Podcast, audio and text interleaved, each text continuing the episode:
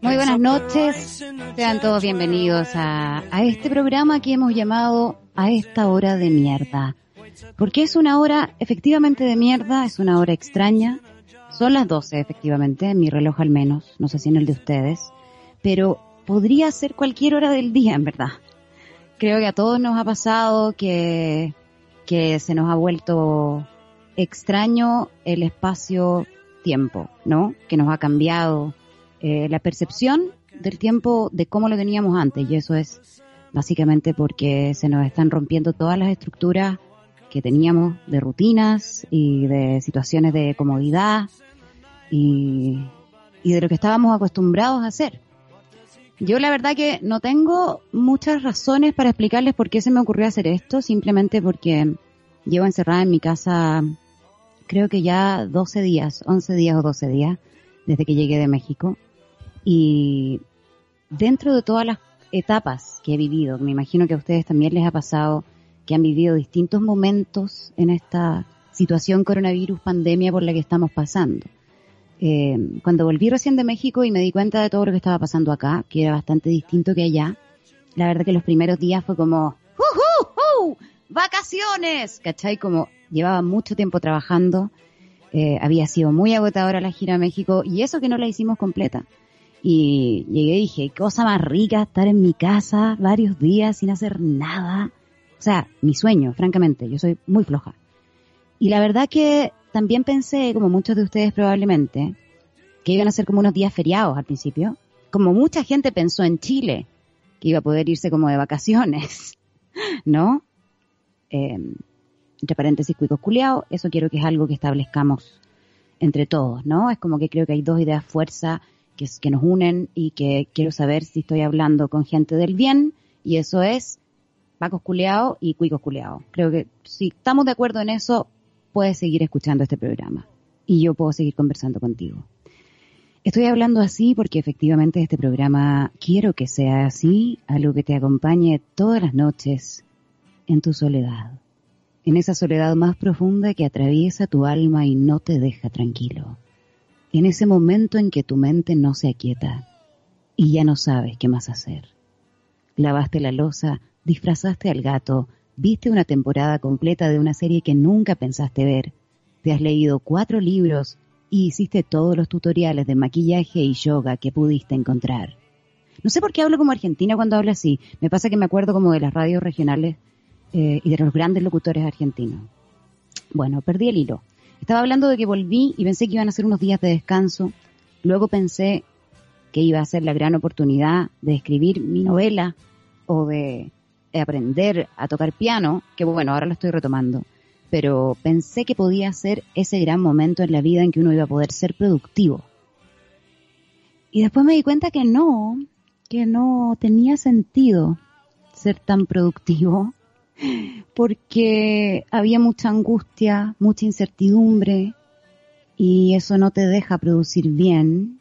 Es muy difícil crear en esa circunstancia. Hay gente que lo logra, no digo que no. Estoy súper abismada con la cantidad de proyectos eh, internetísticos que han surgido en estas semanas, gente que tiene mucha energía y que yo la envidio profundamente. Yo no tengo más energía que para esto, para hablarle solo a un micrófono y esperar que ustedes estén escuchándome. Pero bueno, creo que para los que estamos haciendo la cuarentena solos, porque también sé que probablemente nos escucha mucha gente que la está haciendo en familia o la está haciendo en pareja, que es un tema que también me interesa que hablemos porque eh, ¿qué es lo que está pasando con las parejas ahora? ¿Es una prueba para una relación o puede ser eh, una manera de afianzarse en un, en un vínculo completamente inédito? Y esto va a ser para siempre, considerando que para siempre no existe.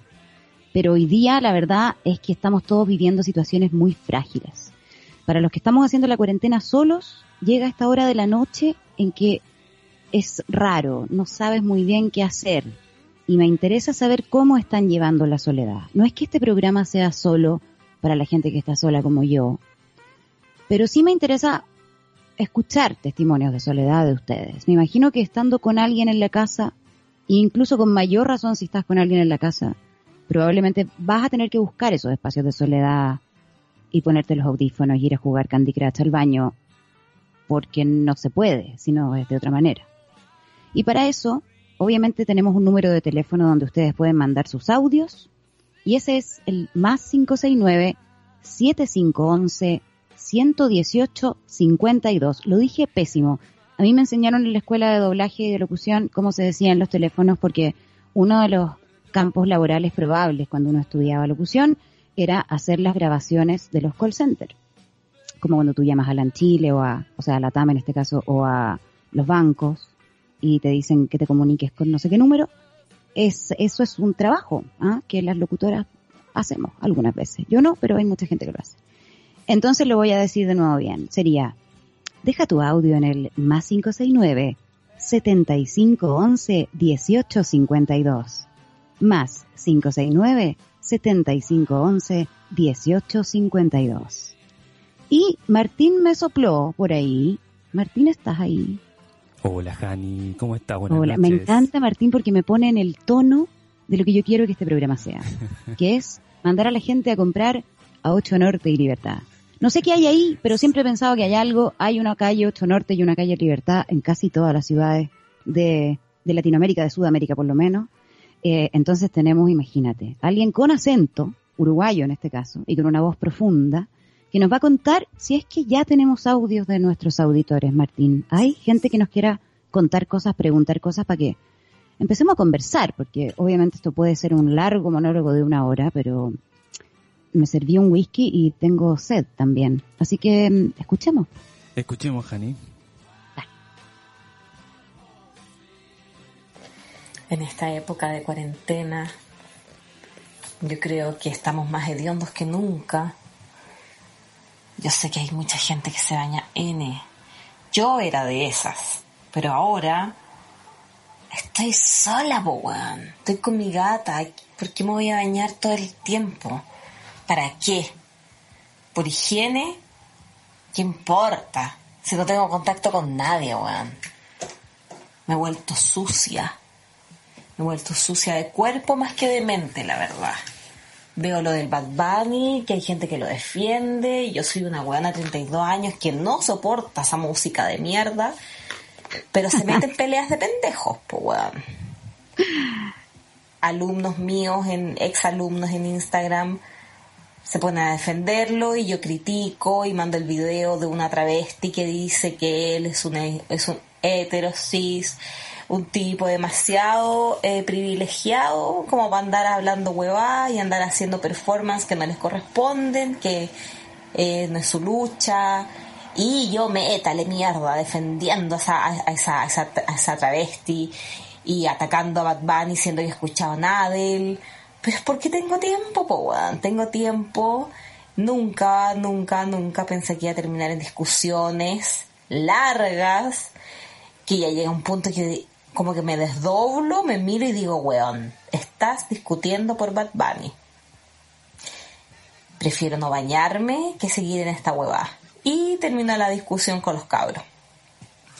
Pero ya creo que el punto está crítico en ese sentido en otros no tanto, mi gata me hace bien, pero me siento profundamente contrariada porque si ya hice lo de Bad Bad, imagínense a, dónde puedo llegar después. Ahí terminó. Oye, muchas gracias a, nuestra amiga que nos mandó ese audio. Realmente me gusta que, y creo que también es un, poco el objetivo de este programa, eh, tiene que ver con una especie de diario de vida de lo que nos está pasando. Me imagino que hay muchos que están efectivamente y si no, se los recomiendo empezar a escribir un diario de vida en estos tiempos. Es interesante. Yo de hecho lo empecé para el estallido, que es un nombre que me carga porque siento que el estallido social es como, como que Chile se tiró un, un, un peo con chaya y eso fue. Y es bastante más que eso, me parece a mí. Em, pero ahí yo comencé un diario de vida y luego lo interrumpí porque como que hice otras cosas. Bueno, es difícil tener una disciplina, pero es bonito también que nos contemos cómo han sido nuestros días. Eh, y si no se lo puedes contar a alguien directamente, eh, cuéntatelo a ti, porque a través de eso también luego se lo vas a poder contar a otras personas. Eh, es, hay algo súper choro en lo que mm, en lo que esta amiga nos contaba que es, y, lo vi hoy día en un post de Instagram de alguien, de alguna ilustradora, me parece que hizo este dibujo con esta reflexión. Que en este momento tan inédito en la historia de nuestra vida que estamos viviendo, probablemente nos vamos a dar cuenta, en esta pasada, o ya nos estamos dando cuenta, de las cosas que hacíamos por otros, o por convención social, o por necesidad de aceptación del otro, de otros, o porque eran necesarias para nosotras. ¿Cachai? Como, no sé, depilarte, o maquillarte todos los días, o vestirte de cierta manera, o pensar de cierta manera y actuar de cierta manera. Por lo menos los que estamos solos en la casa, no tenemos hoy día que rendirle cuentas ni compromisos sociales a nadie. Yo solamente tengo que llamar a mi madre todos los días, eso es lo único que tengo que hacer sagradamente. Y el resto me chupa un huevo, ¿me entendí? Y eso ha sido bueno también. Identificar cuáles son esos días o esos momentos en que, ¿sabéis qué? Tengo ganas de ducharme, de hacer una cosita para mí, de depilarme, de maquillarme, porque hoy día me voy a ir a sentar al living bonita para leer un libro. Y otros días en que también me puedo dar el permiso de quedarme en pijama y oler a rayos. Eso va a ser un buen proceso, yo creo, para todos. Los que tenemos el privilegio, por supuesto, de hacerlo, ¿ah? porque también claramente tenemos que decir que, que si algo nos ha mostrado esta pandemia y nos ha revelado con mayor amargura incluso que antes es la desigualdad social en la que vivimos en este país. Pero bueno, hablemos de la soledad, sigamos hablando de la soledad. Tenemos otro audio, me parece, por ahí, a ver si habla de eso también. Escuchémoslo, Martín. Hola, Hani, ¿cómo estás? Cuéntanos cómo va tu cuarentena. Quería decirte una cosa. Espero profundamente que consideres escribir un libro en algún momento de tu vida y que ojalá este sea el momento para gestar alguna buena idea y abrazar todas esas cosas que piensas. Creo que sería un excelente libro. Eso. Oye, qué bacán, sabéis que sí, de hecho tengo que hacerlo, digamos. Eh, tengo que hacerlo porque tengo un contrato con una editorial que lo firmé el año pasado y que más encima ya me ya me, me pagaron una parte de esa plata. Entonces, como que no puedo darme el lujo de no aprovechar este espacio que estamos viviendo para hacer algo. Mi cuarentena, para los que quieran saberlo, ha sido súper rara. Como les decía, al principio fue como vacaciones, después fue como angustia, mucha. Me acordé, me he acordado mucho de mi adolescencia, de eso, de esa época en la adolescencia en que dormías hasta muy tarde y te acostabas muy tarde también. Yo siempre fui como muy noctámbula, muy nocturna para mis cosas. Y me ha pasado que me, me he desvelado mucho y me he quedado viendo tele hasta muy tarde, viendo series, leyendo, haciendo cosas. Eh, hacer esto también tiene que ver con eso. Y he estado durmiendo hasta la una de la tarde, una y media, dos a veces, almorzando a las cinco de la tarde. Y los primeros días me urgí con eso mucho y dije como, bueno, está bueno, está bien, esto no hace bien. Toda la gente que, que habla como del bienestar y de lo difícil que es esta etapa te dice, tenéis que tener los psicólogos de la tele, todo, tenéis que tener una rutina, tienes que hacerte una rutina para tener ordenado, porque si no, tu salud mental. Y sabéis que a la chucha, weón. También creo que parte de este proceso es permitirse vivir en este caos. Todos los días son distintos, pero todos los días son súper iguales también, ¿no? Me ha pasado también, y esto lo escribí en mi diario de vida el otro día, de tener la sensación en la mañana, no sé si les ha pasado alguna vez, cuando han terminado una relación, esto más cuando adolescente igual, si han terminado una relación, los patearon, por ejemplo, y, y, y están sufriendo mucho, y se van a dormir, probablemente después de haber llorado, qué sé yo, está pasándolo mal, y te vaya a dormir, y dormís como, como tabla, ¿cachai? Y cuando te despertáis, sí o no que hay como un segundo de, de, de media conciencia en que todavía no estáis completamente despierto, pero ya estáis en la vigilia y decís como y la realidad te golpea y hay como tres segundos en que te acuerdas de lo que está pasando en tu vida despierto.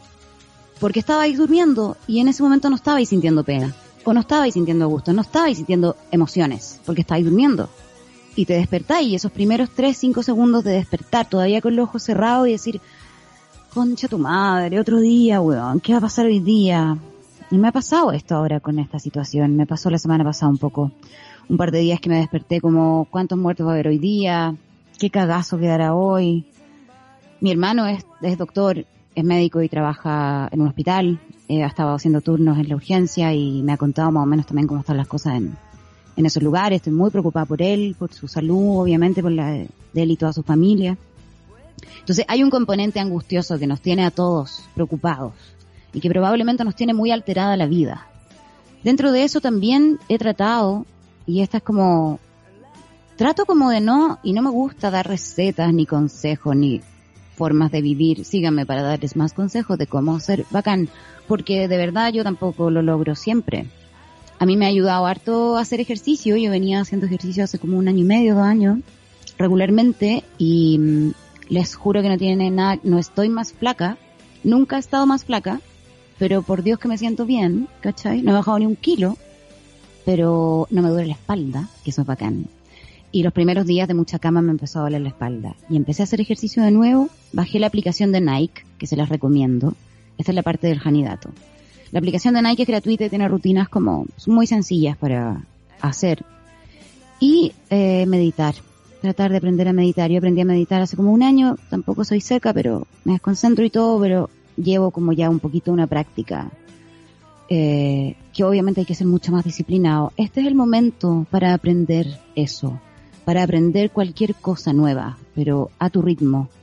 Creo que lo que esto también nos está enseñando a los que estamos también en la casa sin trabajar, sin la obligación de, por ejemplo, tener teletrabajo, rendirle a un jefe, estar angustiado por el fin de mes, que bueno, igual yo también lo estoy, es como que parece que después de esto no sé si vamos a poder seguir produciendo de la misma manera, consumiendo de la misma manera y probablemente también conectándonos de la misma manera. Emocionalmente hablando, estamos viviendo una situación que es bien particular, que tiene que ver con que no nos podemos tocar, no podemos abrazar a alguien, no podemos darle un beso a nadie, no podemos estar a menos de un metro y medio de ningún otro ser humano. Y eso es algo a lo que nadie está acostumbrado. Probablemente algunas culturas sí, pero nosotros no. Es muy difícil ceder a eso, fluir con eso, ¿no? Porque no es natural para nosotros. Y eso al parecer nos ha hecho, a los que estamos siendo disciplinados con esto, ya sabemos que hay cierta gente saco hueá que no, eh, tratar de conectar por todos los otros medios posibles.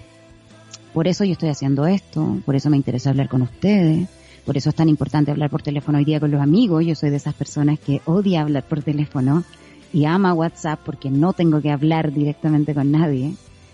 Y sin embargo, he vuelto a llamar a mis amigos y a mi familia y a hablar largas horas con algunos de ellos, como cuando uno era chica y tenía teléfono fijo. ¿Se acuerdan?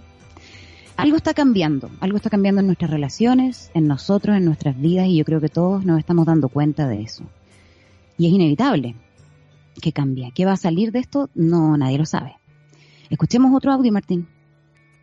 Hola, Janita, buenas medianoche. Me encanta poder escucharte eh, como en este momento más íntimo. Yo también pensé que los primeros días iban a ser como medio feriados porque vengo trabajando hace cierto rato y no tenía más de dos días seguidos de descanso. Pero bueno, ya llevo como 11 días encerrada. Ya no sé qué hacer. Mm. Eso. Besitos. Bueno, espero que esto esté acompañándote un poco. Yo sé que estamos todos medios como ya no sé qué hacer. Eh, y de verdad creo que también hay que tratar de no angustiarse con ese no saber, como con esa incertidumbre. Yo soy Capricornio, soy muy Capricornio y soy muy controladora y soy muy de estructura.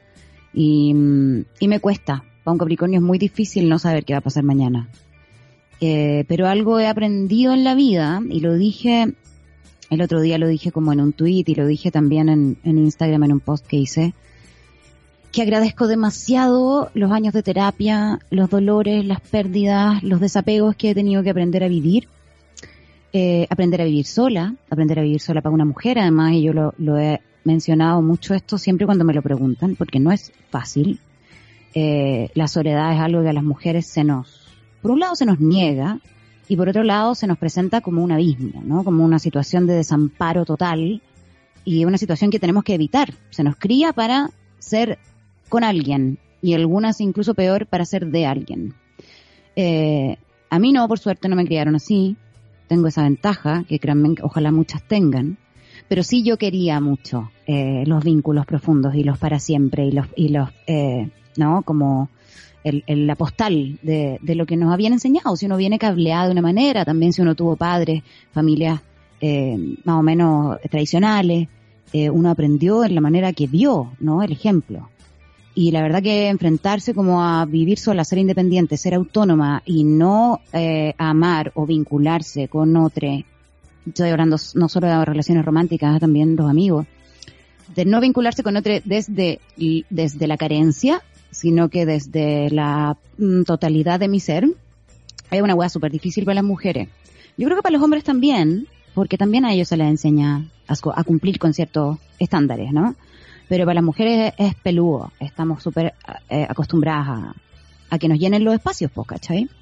Entonces yo agradezco mucho haber llegado a esta crisis de la humanidad con una cierta terapia avanzada y una cierta buena relación conmigo misma. Para mí fue un año difícil, ustedes lo saben, después de Viña del Mar yo me tuve que reconstruir hartas pedacitos de mí, eh, sobre todo en la autoestima, en la confianza, en lo profesional, en lo creativo, en, eso, en, el, en mi relación con el público.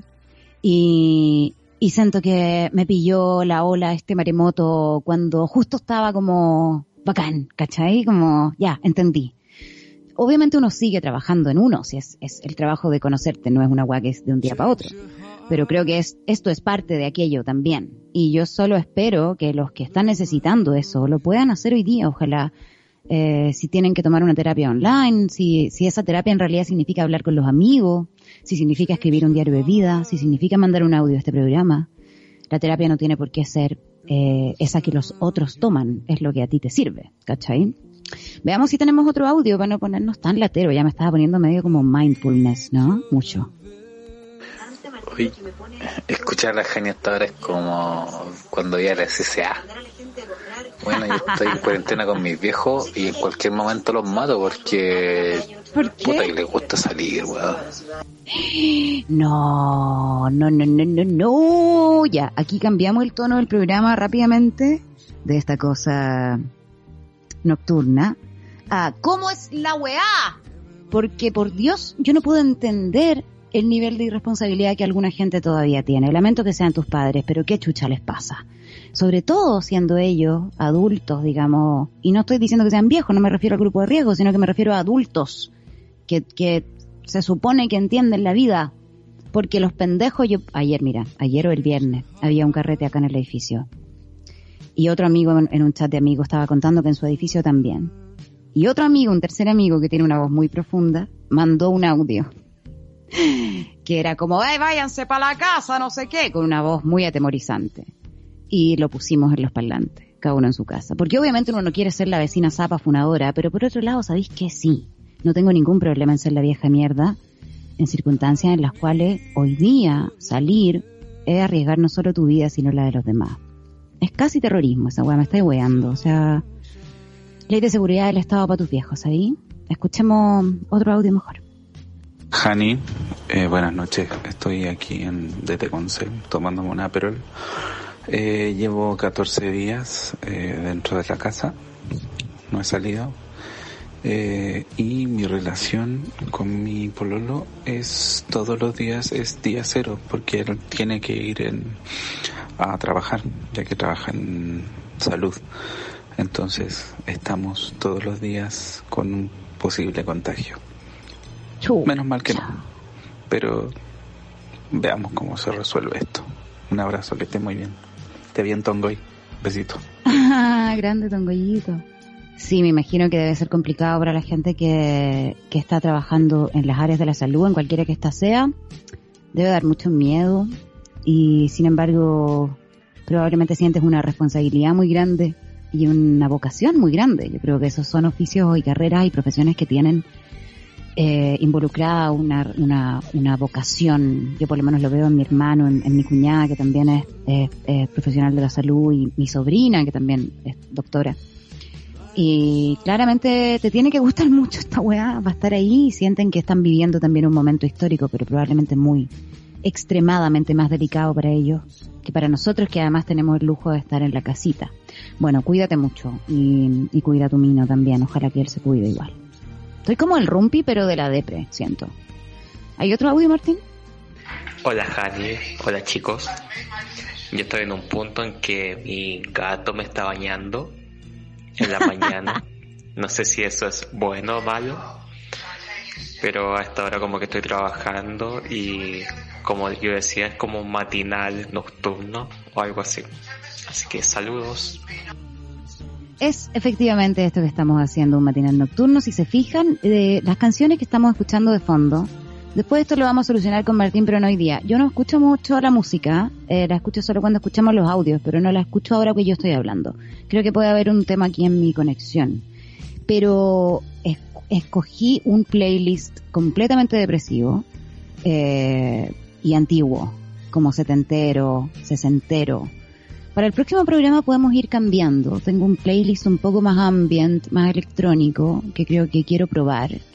Y me gustaría también escoger canciones que tienen que ver con la, con la soledad, con la contemplación, con este momento como de tranquilidad. Si yo no estuviera haciendo este programa ahora, probablemente estaría viendo tele, viendo noticias, porque soy, soy como muy consumidora de, de CNN y de 24 horas y a veces hasta el hartazgo y me he dado cuenta que no me hace muy bien. No sé si a ustedes les pasa también. A mí me gusta mucho estar al día, me encanta estar informada, siempre trabajé en radios informativas además, entonces como que a pesar de que no soy periodista me crié profesionalmente como en un ámbito que tiene mucho que ver con la información. Y, y me encanta hablar de eso y estar, y estar informada y tener opinión y todo. Eh, pero me ha pasado en esta en este tiempo que desde el estallido social en realidad que bueno claramente la tele que tenemos deja mucho que desear. Y por otro lado hay como una redundancia de información una sobresaturación de información que, que es un poco agotadora a veces y, puede volver mucho más angustiante algo que ya es angustiante. Eh, me gustaría saber cómo se sienten. Me encantaría que me sigan contando cómo están pero quiero que hablemos de las emociones, porque para hablar de las noticias, veamos a Fernando Paulsen, y para hablar de las noticias también pueden escuchar Mercurio Retrogrado todos los martes y jueves a las 10 de la mañana por esta misma radio, holísticaradio.cl, con la Subo Paso. Y la Pauli hacemos ese programa, José Nast desde Buenos Aires que nos manda sus informes, y ese es un programa informativo donde hacemos, hacemos crítica social, hablamos de política, y somos súper eh, revolucionarios. Pero acá a mí me gustaría hablar de cómo se están sintiendo. Entonces les vuelvo a decir el número, más 569-7511-1852. Cáchate el tema que está sonando de fondo. ¿Tenemos otro audio? Pórale play. Escuchando el mensaje de la persona anterior, eh, me doy cuenta la diferencia de la gente de perros y la gente de gatos. Yo igual lo estoy pasando acá sola en mi depa, pero con mi perro. Y bueno, tengo salvoconducto para sacarlo a pasear. Entonces eso cambia todo, porque igual puedo salir. Entonces me ha gustado todos los días. Y al contrario de, de muchas personas, yo creo, como que me ha hecho bien la cuarentena. Me he levantado más temprano que de lo costumbre, como si fuese, o sea, con el horario que uno tiene como vacaciones, que no hace nada. Me levanto temprano, hago ejercicio. Como que esto ha sacado lo mejor de muchos, yo creo. Y qué bueno que me pasó esta edad igual. Yo tengo 31 y ya como que uno no se hace tanto de cabeza de cosas, no sé. Como que he tratado de, de sublimarlo en, en leer, en pintar, no sé. Eso. Y sí hay que bañarse. O sea, aunque tengan gato y no los vea nadie, bañense. Eh, se los recomiendo. Es buen consejo ese, ¿eh? ducharse igual, tal vez no necesariamente todos los días, pero su día por medio. Y es cierto lo que dice ella con respecto a las mascotas que tenemos y la diferencia de cómo vivimos el aislamiento, también en relación a esas mascotas y en relación tal vez a la personalidad que nos da tener esa mascota o no, ¿no? La gente de perros, a pesar de que todos, yo creo los que tenemos animales somos de todos los animales, podríamos tener un hurón o una jirafa en la casa y nos encantaría, pero los que, los que tienen perro efectivamente son más sociales probablemente, salir a pasearlo eh, es una excusa preciosa para salir. También te obliga a tener un ritmo, una rutina en ese sentido. Eh, yo tengo este gato hace 18 años, algunos de ustedes tal vez lo saben, y es un chuapino, básicamente, que eh, a veces eh, no maulla, te diría yo, grita. Está muy viejita, a veces le cuesta subirse a la cama. Yo creo que para ella ha sido, no sé todavía si un regalo es que yo esté acá, por un lado sí, porque hemos regaloneado mucho, y yo cuando trabajo y todo, hay periodos de mi vida en que paso muy poco en mi casa, casi que llego a dormir. Eh, y como trabajo mucho de noche, en el mundo normal, pre-coronavirus, eh, tampoco la pesco mucho en la noche, a veces llego, eh, me aguasqueáis y me acuesto nomás y vos velo. Pero ahora hemos tenido muchas oportunidades de regalonear, de ver tele juntas, de que se acueste a mis pies. Viste que ahora está llegando el otoño también. Entonces, el gato gordo peludo tiene una utilidad que en el verano no da. Aquí, aparte de, que yo la quiero mucho y la amo, eh, creo que va a ser muy bonito este periodo porque yo creo que Nina no va a vivir mucho tiempo más. No está enferma, no tiene nada grave, pero es muy viejita, entonces nunca se sabe. Y he pensado mucho en ese sentido, aquí me voy a alargar un poco, voy a dar la lata. He pensado mucho en ese sentido en que cuando Nina se muera, quiero tener un perro. Eh, más encima yo me voy a cambiar de casa como mediados de año. Si es que todo esto, obviamente tipo junio, julio, está de vuelta en una nueva normalidad. Me voy a cambiar de casa y eh, a un pequeño departamento con un pequeño patio. Entonces, como voy a tener patio, eh, quiero tener un perrito. Un perrito viejo, he pensado, un perrito adulto, no un cachorro, porque la energía de los cachorros es distinta quiero un perrito que quiera ver tele conmigo y salir a pasear y me regaloné y me acompañé porque los dos, los dos vamos a ser viejitos. Y creo que tener un perro en esta etapa de mi vida, yo a Nina la adopté cuando tenía como 30, y, no, sí, 27, 26, ponte tú. Entonces, eh, yo era recién como viviendo sola, chica independiente, y como me estoy haciendo a mí misma. Entonces un gato es perfecto, ¿no? En esa energía. Pero a esta altura de mi vida, que tengo 45, eh, me encanta lo que tú me contaste, como despertarse, salir a pasear al perro, volver, eh, ducharse todos los días, en verdad, tener una rutina y que tiene que ver como con una vida más pausada, también tener un perrito adulto. Me veo con un perro en unos años más, la verdad. Creo que también a los que nos ha tocado este momento en etapas más adultas de nuestra vida, tal vez nos está agarrando mejor porque necesitamos menos de esta vida frenética, ¿no? Tenemos un poco más de goce en, eh, en ponerle pausa a la wea. Yo creo que veníamos corriendo muy rápido en muchos aspectos. Y creo que esa pausa que, que nos obligó a ponerle el universo a esta weá, a los que estamos más cerca de la adultez, nos está dando realmente un respiro que yo creo que necesitábamos. Me imagino que vivir esta vida teniendo 21 debe ser distinto, ¿me entendí? Porque va la vida, querís comerte al mundo a esa edad. Yo ahora no tengo ganas de comerme nada. Eh, completo me comería, pero no, no tengo necesidad de acelerar nada. Todo lo contrario. ¿Escuchemos otra persona? ¿Ahí? Hola, Jani. Aquí pasando la cuarentena, soltero. Como el programa de la soledad te cuento que eh, por el día cinco años y un día me dejaron de hablar de un momento para otro. Así que estoy viviendo todo ese proceso de, de soledad.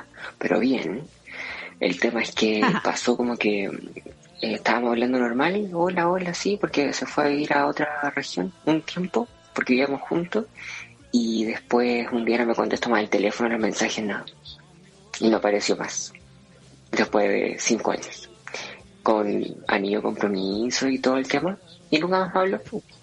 Así que yo pasaron dos semanas y no le insistí más y lo dejé buscar y aquí estoy pues, en la cuarentena. Pero bien igual, ha sido entretenido en todo caso.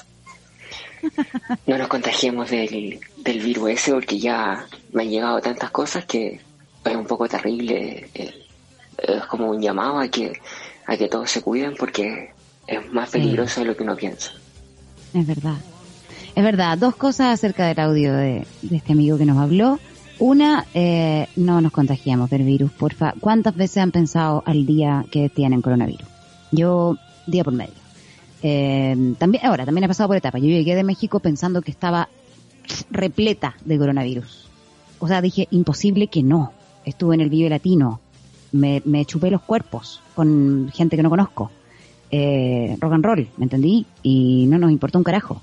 Entonces yo dije, volvimos todos infectados. 31 minutos, 31 infecciones, 31 viruses.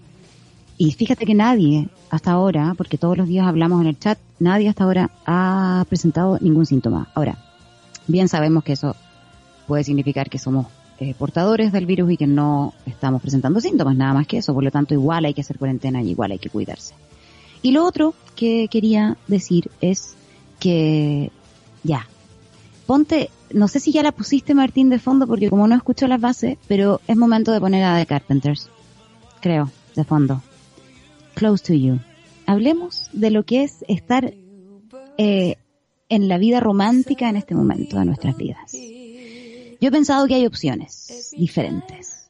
Una, si estabas en una relación y la relación está, hay diferentes escenarios, ah, yo estoy inventando los que se me ocurren, ustedes pueden aportar con los suyos.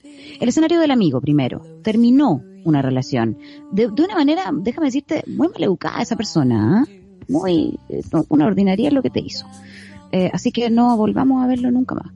Eh, terminaste una relación de la manera que sea, pero tú quedaste dañadito o alguien quedó dañado, qué sé yo, terminar nunca es bacán tampoco, no nos mintamos a nosotros. De la manera que sea, es una situación terrible. Y, y empezó justo esta huevada. Y tuviste que encuarentenarte solo, con el corazón roto. Puede ser el mejor momento de tu vida para superar esta huevada como ¿Viste esas cintas transportadoras del aeropuerto donde la gente va caminando y tú te subías a la cinta, igual seguís caminando, pero camináis como un doble más rápido que los demás? Avanzáis como ¡fium! Esa wea.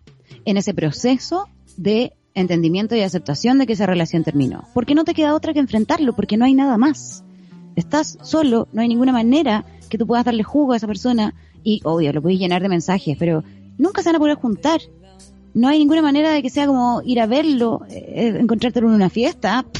no, no hay manera de verlo y eso es lo mejor tal vez que te puede pasar en este momento. Otro escenario. ¿Qué pasa si estás en una relación y te tocó la cuarentena con tu pareja, con tu pareja? Es distinto, creo, si es una relación que está comenzando, donde probablemente el desafío y la prueba sea más desafiante, valga la redundancia, más profundo, porque, qué sé yo, no habíais vivido nunca juntos, eran pololos nomás. Y en la cuarentena fue como, vente para acá, vente para mi casa, pasemos la cuarentena juntos, vente para acá en este rato. Ajá, ahí te quiero ver, con las costumbres del otro. Porque los hombres aprenderán a lavarse las manos, pero el ala todavía no. no sé, considerando que tu pareja sea un hombre. Si es una mujer también, obviamente todas tenemos pifia. Si es una relación que ya llevaba mucho tiempo, y ahora les tocó la cuarentena, nada, probablemente esto va a ser como irse de viaje. Como, viste que dicen que irse de viaje juntos es como una prueba para una relación.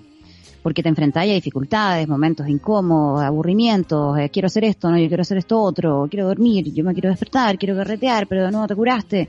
Todas esas cosas probablemente van a pasar hoy día en ese micro universo de la cuarentena donde están viviendo. Creo que la peor situación que te puede tocar y que me pasó un poco a mía, pero no, no me las quiero dar de nada. No, no me pasó porque la weá en verdad estaba muerta de antes. Es como estar pinchando con alguien, entonces todavía te estás conociendo, has salido, qué sé yo, dos, tres veces, mucho WhatsApp, mucho chat, mucho meme, mucho sticker, mucho chiste interno, vacaciones entre medio además, que hicieron que el proceso fuera un poco más lento, pero más entretenido y estabas como construyendo esa previa a una relación que podía o no llegar a ser algo, todavía no lo sabemos, y ¡pa! cuarentena. Ni una posibilidad. O sea, destinado a morir. No hay ni una forma de mantener esto como una relación a distancia. ¿Cómo? No, todo se derrumbó, se desinfla y lamentablemente uno puede presumir que no hay posibilidad de reconectar amorosamente con alguien hasta, te digo yo, junio, julio. Así que para los que estamos solos, y estábamos solos de antes, y no tenemos un interés romántico por ahí dando vueltas que nos motive, y que nos, mm, que, ay, que, mm, que te haga como, ¿no? Voy a mandar esta, esta, voy a mandar este meme para ver que me responden.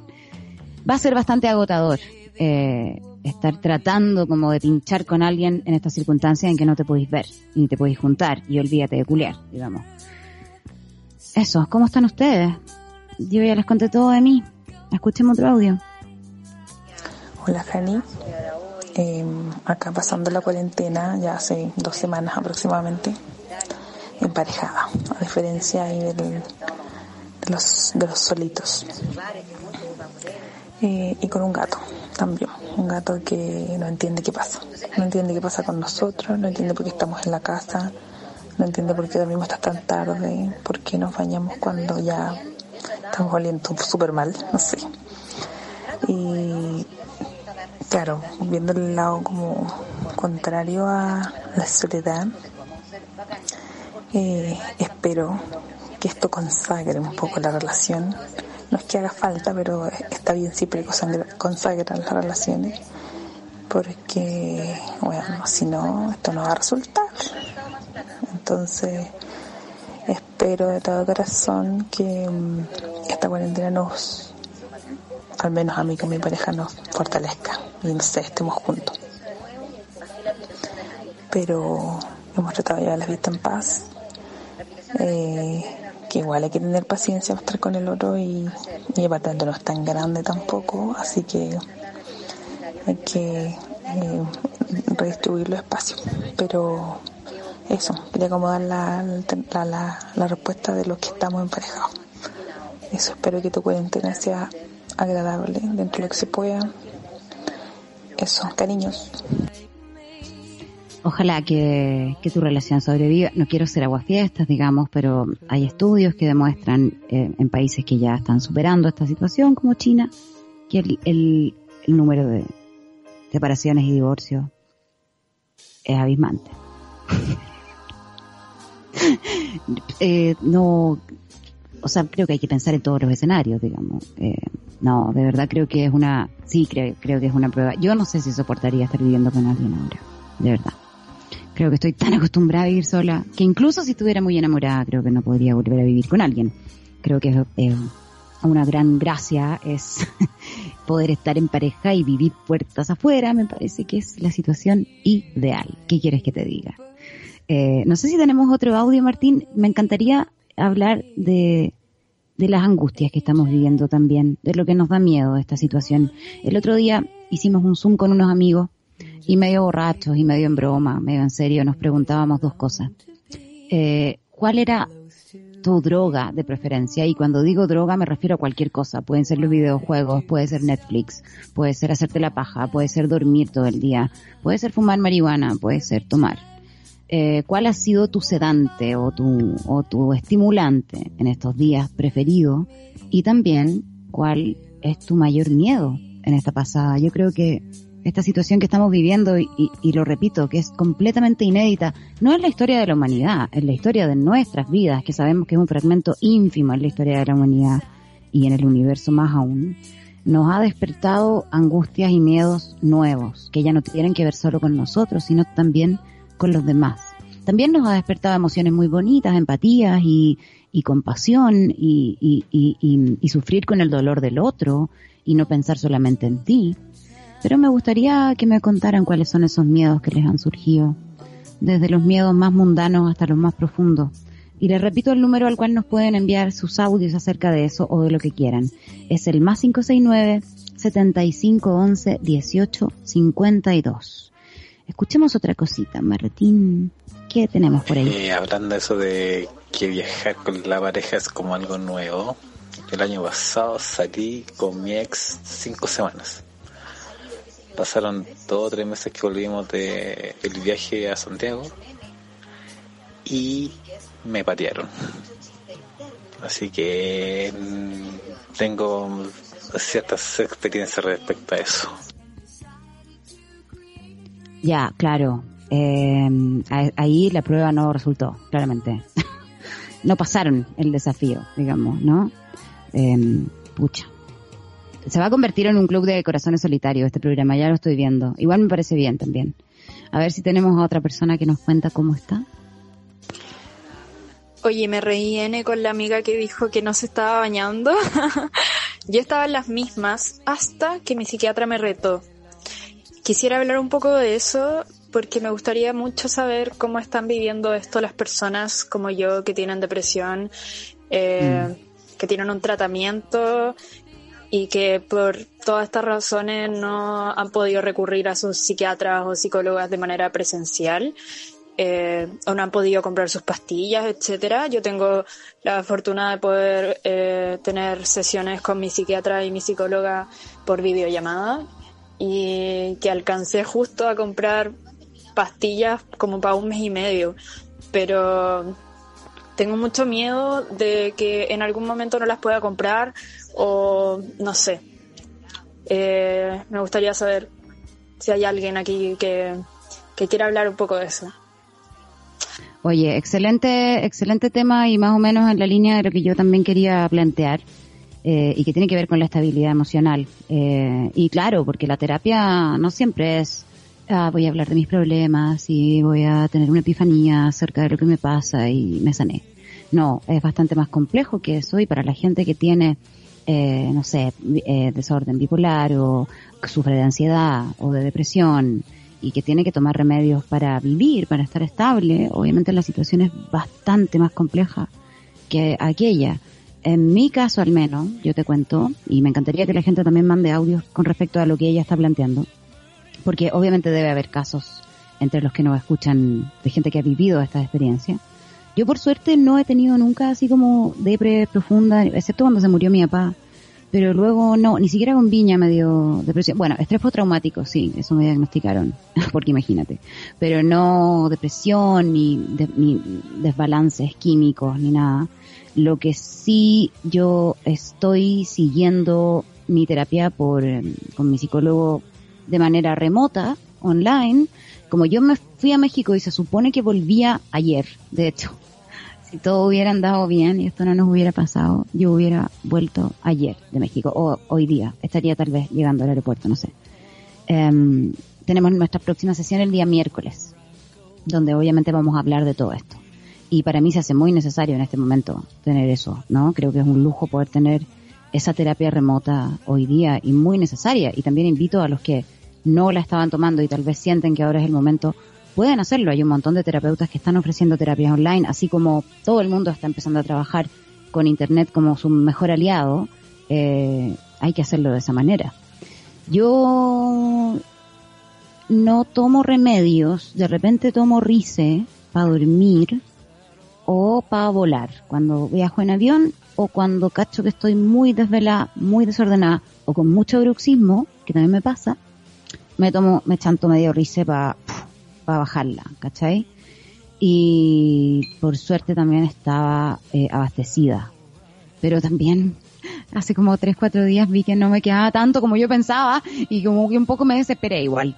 Y entonces también creo que es bueno que, que si hay gente que nos está escuchando y que está encontrando soluciones o que está teniendo miedos y ansiedades con respecto a eso, que nos cuente al más 569 75 11 18 52 hablemos de la ansiedad, hablemos de la soledad. Creo que estamos viviendo todos una, una circunstancia emocional nueva a la que no nos habíamos enfrentado nunca. Ya tuvimos además como pueblo y como ciudadanía y como personas individuales a partir de octubre en adelante una situación que ya era nueva para muchos, eh, los que los que somos más jóvenes y que no habíamos vivido directamente la dictadura o alguna otra revolución de ese tipo o alguna otra represión de ese tipo, eh, todo lo que pasó en octubre, noviembre, diciembre, en enero paró un poco, en febrero también, pero fueron tres, cuatro meses de harta intensidad, de harta incertidumbre, de harto miedo, de harta frustración, eh, y creo que eso no ha cambiado. Se nos sumó un factor nuevo, que es completamente global, pero que solo intensifica lo que ya veníamos viviendo. Entonces probablemente la gente que tiene cuadros depresivos o especialmente ansiosos no debe estar pasándolo muy bien y debe estar siendo muy difícil. Así que bueno, acá tenemos un espacio para hablar de eso también. Eh, a ver si tenemos otro audio, Martín. Hola, Jani. Eh, oye, bacán que hagan un programa un día domingo. Es domingo, no sé si es domingo o lunes, eh, pero a esta hora de la noche. Bacán. Eh, yo no era muy de ver Netflix, pero como en cuatro días vi La Casa de Papel entera y eso ha sido una como una luz en el en la tragedia. Y se viene la nueva temporada y quiero que puro vuelva. Y como que me metió al Instagram a ver el, el Instagram del profesor, ya les mandé un mensaje a todos los actores, obvio que ninguno me respondió, pero eso ha sido como mi, mi, mi así como mi distracción, la serie. Sí, la, las series han ayudado mucho, la ficción ayuda mucho. Eh, yo, yo me he dado más a la lectura que al, que al audiovisual porque tenía como esa deuda personal con mí misma. A mí me gusta mucho leer, tengo muchos libros y tenía como una larga pila de libros que no estaba eh, pudiendo ponerme al día con, con, eso. Y, y, he encontrado el momento, me costó al principio concentrarme eh, en leer. Yo leo harto no ficción y harta como teoría de cosas, hartas autobiografías también de comediantes y de gente creativa que me interesa mucho como los procesos creativos de los demás. Y bueno, les puedo recomendar libros también si quieren. Para el próximo programa puedo hacer una lista de, de, libros que no sé si hoy día está tan fácil comprar, pero, pero sí hay libros en PDF y cosas que puedo recomendarles que, que está bueno porque te pone en un estado anímico que tiene que ver con llevar tu mente a otros mundos. Y eso está bueno para descansar la cabeza de lo que nos está pasando hoy día. Creo que las series y las películas también cumplen con ese mismo objetivo.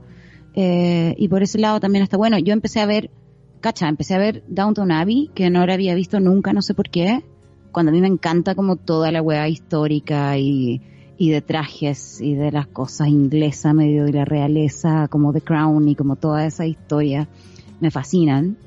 Y claro, Downton Abbey es como una teleserie melodrama llena de cagüines, pero muy fancy y es muy entretenida de ver y es muy larga que es lo mejor que tiene. Y entre medio lo voy matizando con otra cosa, con una película, con una cosa, qué sé yo, con una película de estudio Ghibli, que hay un montón en, en, en Netflix y que te llevan también para un mundo de fantasía un poco que es como un cariñito para el alma también. Y he estado, como te decía, leyendo mucho y leyendo varios libros al mismo tiempo, que algo que antes nunca había podido hacer y probablemente es porque hay unas, hay una sobredosis de tiempo disponible, ¿cachai?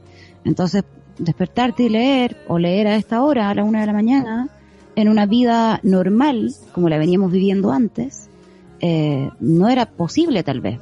Y ahora tal vez estáis pudiendo encontrar esos momentos y, y está bueno romper esos esquemas también me parece. Escuchemos a alguna otra persona, Martín, si es que hay más. Mejor hice una lista, mira. Primero, me ducho poco, cocino todo el día, no me queda azulejo sin limpiar, ando muy mecha corta. He comido todo lo que cocino. Ando muy, muy, muy mecha corta. Como que ya no aguanto wea. Como que los códigos cambian, onda Mad Max, ¿cachai? Mi pololo trabaja en salud de 8 a.m. a 17 p.m. Regresa, se saca la ropa y se ducha. Y así se repite día a día en diferente orden. Es como una rutina igual, pero acuática. Hoy me encantó el, esta situación. Ya, este programa es muy un piloto al aire, entonces con Martín no sabemos muy bien qué forma va a tener esto. Está teniendo la forma que está teniendo y algunas cosas pueden quedar como secciones eh, permanentes, estables. Tampoco sabemos cuántos días a la semana lo vamos a hacer. Más o menos tenemos una idea, pero no estamos seguros. Y tampoco qué vamos a hacer ni cuánto va a durar inicialmente dijimos una hora y ya es la una, pero vamos a seguir un rato más, ¿cierto Martín? Podemos seguir un rato más, ¿verdad? ¿O sí. tenéis sueño ya? No, dale tranqui, dale tranqui. me cuesta. me encantó, me es que me encantó esta, esta situación en que, en que alguien nos, nos lee como la entrada de su diario de vida de hoy. ¿Cachai? Como domingo 20, domingo 30 de marzo, sí. eh, día de cuarentena tal. Eh, hoy me levanté, no sé qué, no sé qué. Me encanta eso. Si están dispuestos a hacer eso y compartir eso con nosotros, sería hermoso Sí, que lo dale, hiciéramos tranqui. más. Me cuesta concentrarme porque te, te escucho y, y a la vez tengo que estar en todo el tema operativo y, y a veces me pierdo, pero dale, Sí. vos dale, dale. tranqui. Hay que, hay que agradecerle a, a Martín y a Holística Radio toda esta situación de poder hacer radio desde la casa. Imagínate, es un sueño que yo tenía de toda la vida. Cuando yo comencé con el tema de los podcasts y me armé este, este estudio personal en mi hogar, eh, claramente mi sueño es tener una radio. Sería algo hermoso, así que eh, probablemente con Martín nos vamos a terminar asociando y yo voy a terminar comprando todas las acciones de Holística y luego voy a ser la dueña. Pero por ahora, él es el mago que permite que esto suceda, que nos escuchemos, que nos conectemos, que hablemos y que compartamos este momento. Me encanta hablarles así. Y si quieren puedo hacerlo incluso un poco más profundo. Escuchemos otro audio en esta noche de domingo en Santiago de Chile. Hola Hani, te quería contar que hace como tres días tuve cumpleaños y todos los años eh, lo celebro así como que hago el medio carrete y invito mucha gente y siempre lo celebro. Y antes de la cuarentena me sentía muy obligada a, a celebrarlo, pero este año como que no quería. Pero me sentía súper presionada porque tenía que hacerlo, porque es lo que acostumbro a hacer todos los años. Y justo fue lo de la cuarentena y no lo pude celebrar y me siento súper bien. Y creo que ahí sentí un poco lo de la presión social y me desprendí de eso este último, estos últimos días. Y eso, Hani, eres bacán, me gusta mucho, me gustan mucho todos tus programas, me gusta mucho Mercurio Retrogrado y eso, eres muy bacán. Un besito. Beso para ti también y feliz cumpleaños, atrasado parece. He sabido de mucha gente que le ha tocado su cumpleaños en este momento fúnebre de nuestra vida y, y que lo ha celebrado de manera remota con los amigos y que ha tenido también sorpresas bonitas porque les han hecho un Zoom comunitario con la familia y obviamente tiene un tinte triste y nostálgico sobre todo, ¿no? Lo, lo que hablaba yo hace un rato de, de esta situación tan peculiar en la que me interesa mucho profundizar que tiene que ver con que no nos podemos tocar. Hay una cosa que estamos viviendo que es muy curiosa, que tiene que ver con que no podemos estar cerca eh, los seres humanos unos de los otros. Esta situación de distanciamiento social, esta, esta, esta situación nueva que estamos viviendo es, es, es muy loca. No es algo a lo que estábamos acostumbrados a vivir y no es algo para lo que, para lo que sabíamos que iba a venir, ¿no? De hecho, eh, Bueno, primero que todo, feliz cumpleaños a ti y también voy a aprovechar, antes de profundizar en eso, de un mensaje que me mandaron hoy día por direct, que es una chica que se llama Pau, Pau Libla, Pau Libla, que me escribió y dice, podría saludarme en tu programa mañana 30, o sea, ya hoy, estoy de cumpleaños. Cumplo 30, cumple 30 además. Y estoy encerrada. Estaré con mi amiga esperando tu programa para pasarlo contigo. Le da vergüenza mandar un audio, pero cariños. Así que salud para ti, espero que estén tomándose un vinito, Pauli, por lo menos estás con tu amiga acompañada y eso ya es un montón. Son nuevas formas de vivir nuestros cumpleaños, son nuevas formas de vivir nuestros amores, son nuevas formas de vivir nuestra soledad también. Eh, el otro día leí un pedazo de un texto y aquí voy a darle la lata un ratito también antes de seguir escuchándolo a ustedes. Esto de la distancia social es una cosa que es realmente extrema y es algo completamente nuevo para nosotros. Es un concepto que nos desconecta físicamente de otros, los unos de los otros, y reorienta profundamente nuestros hábitos diarios. Y es difícil, es muy difícil porque como seres humanos, obviamente tenemos construido, cableado dentro de nosotros necesidades y deseos de estar con otros, porque somos seres sociales, ¿no? Que conectamos eh, con, con otras personas.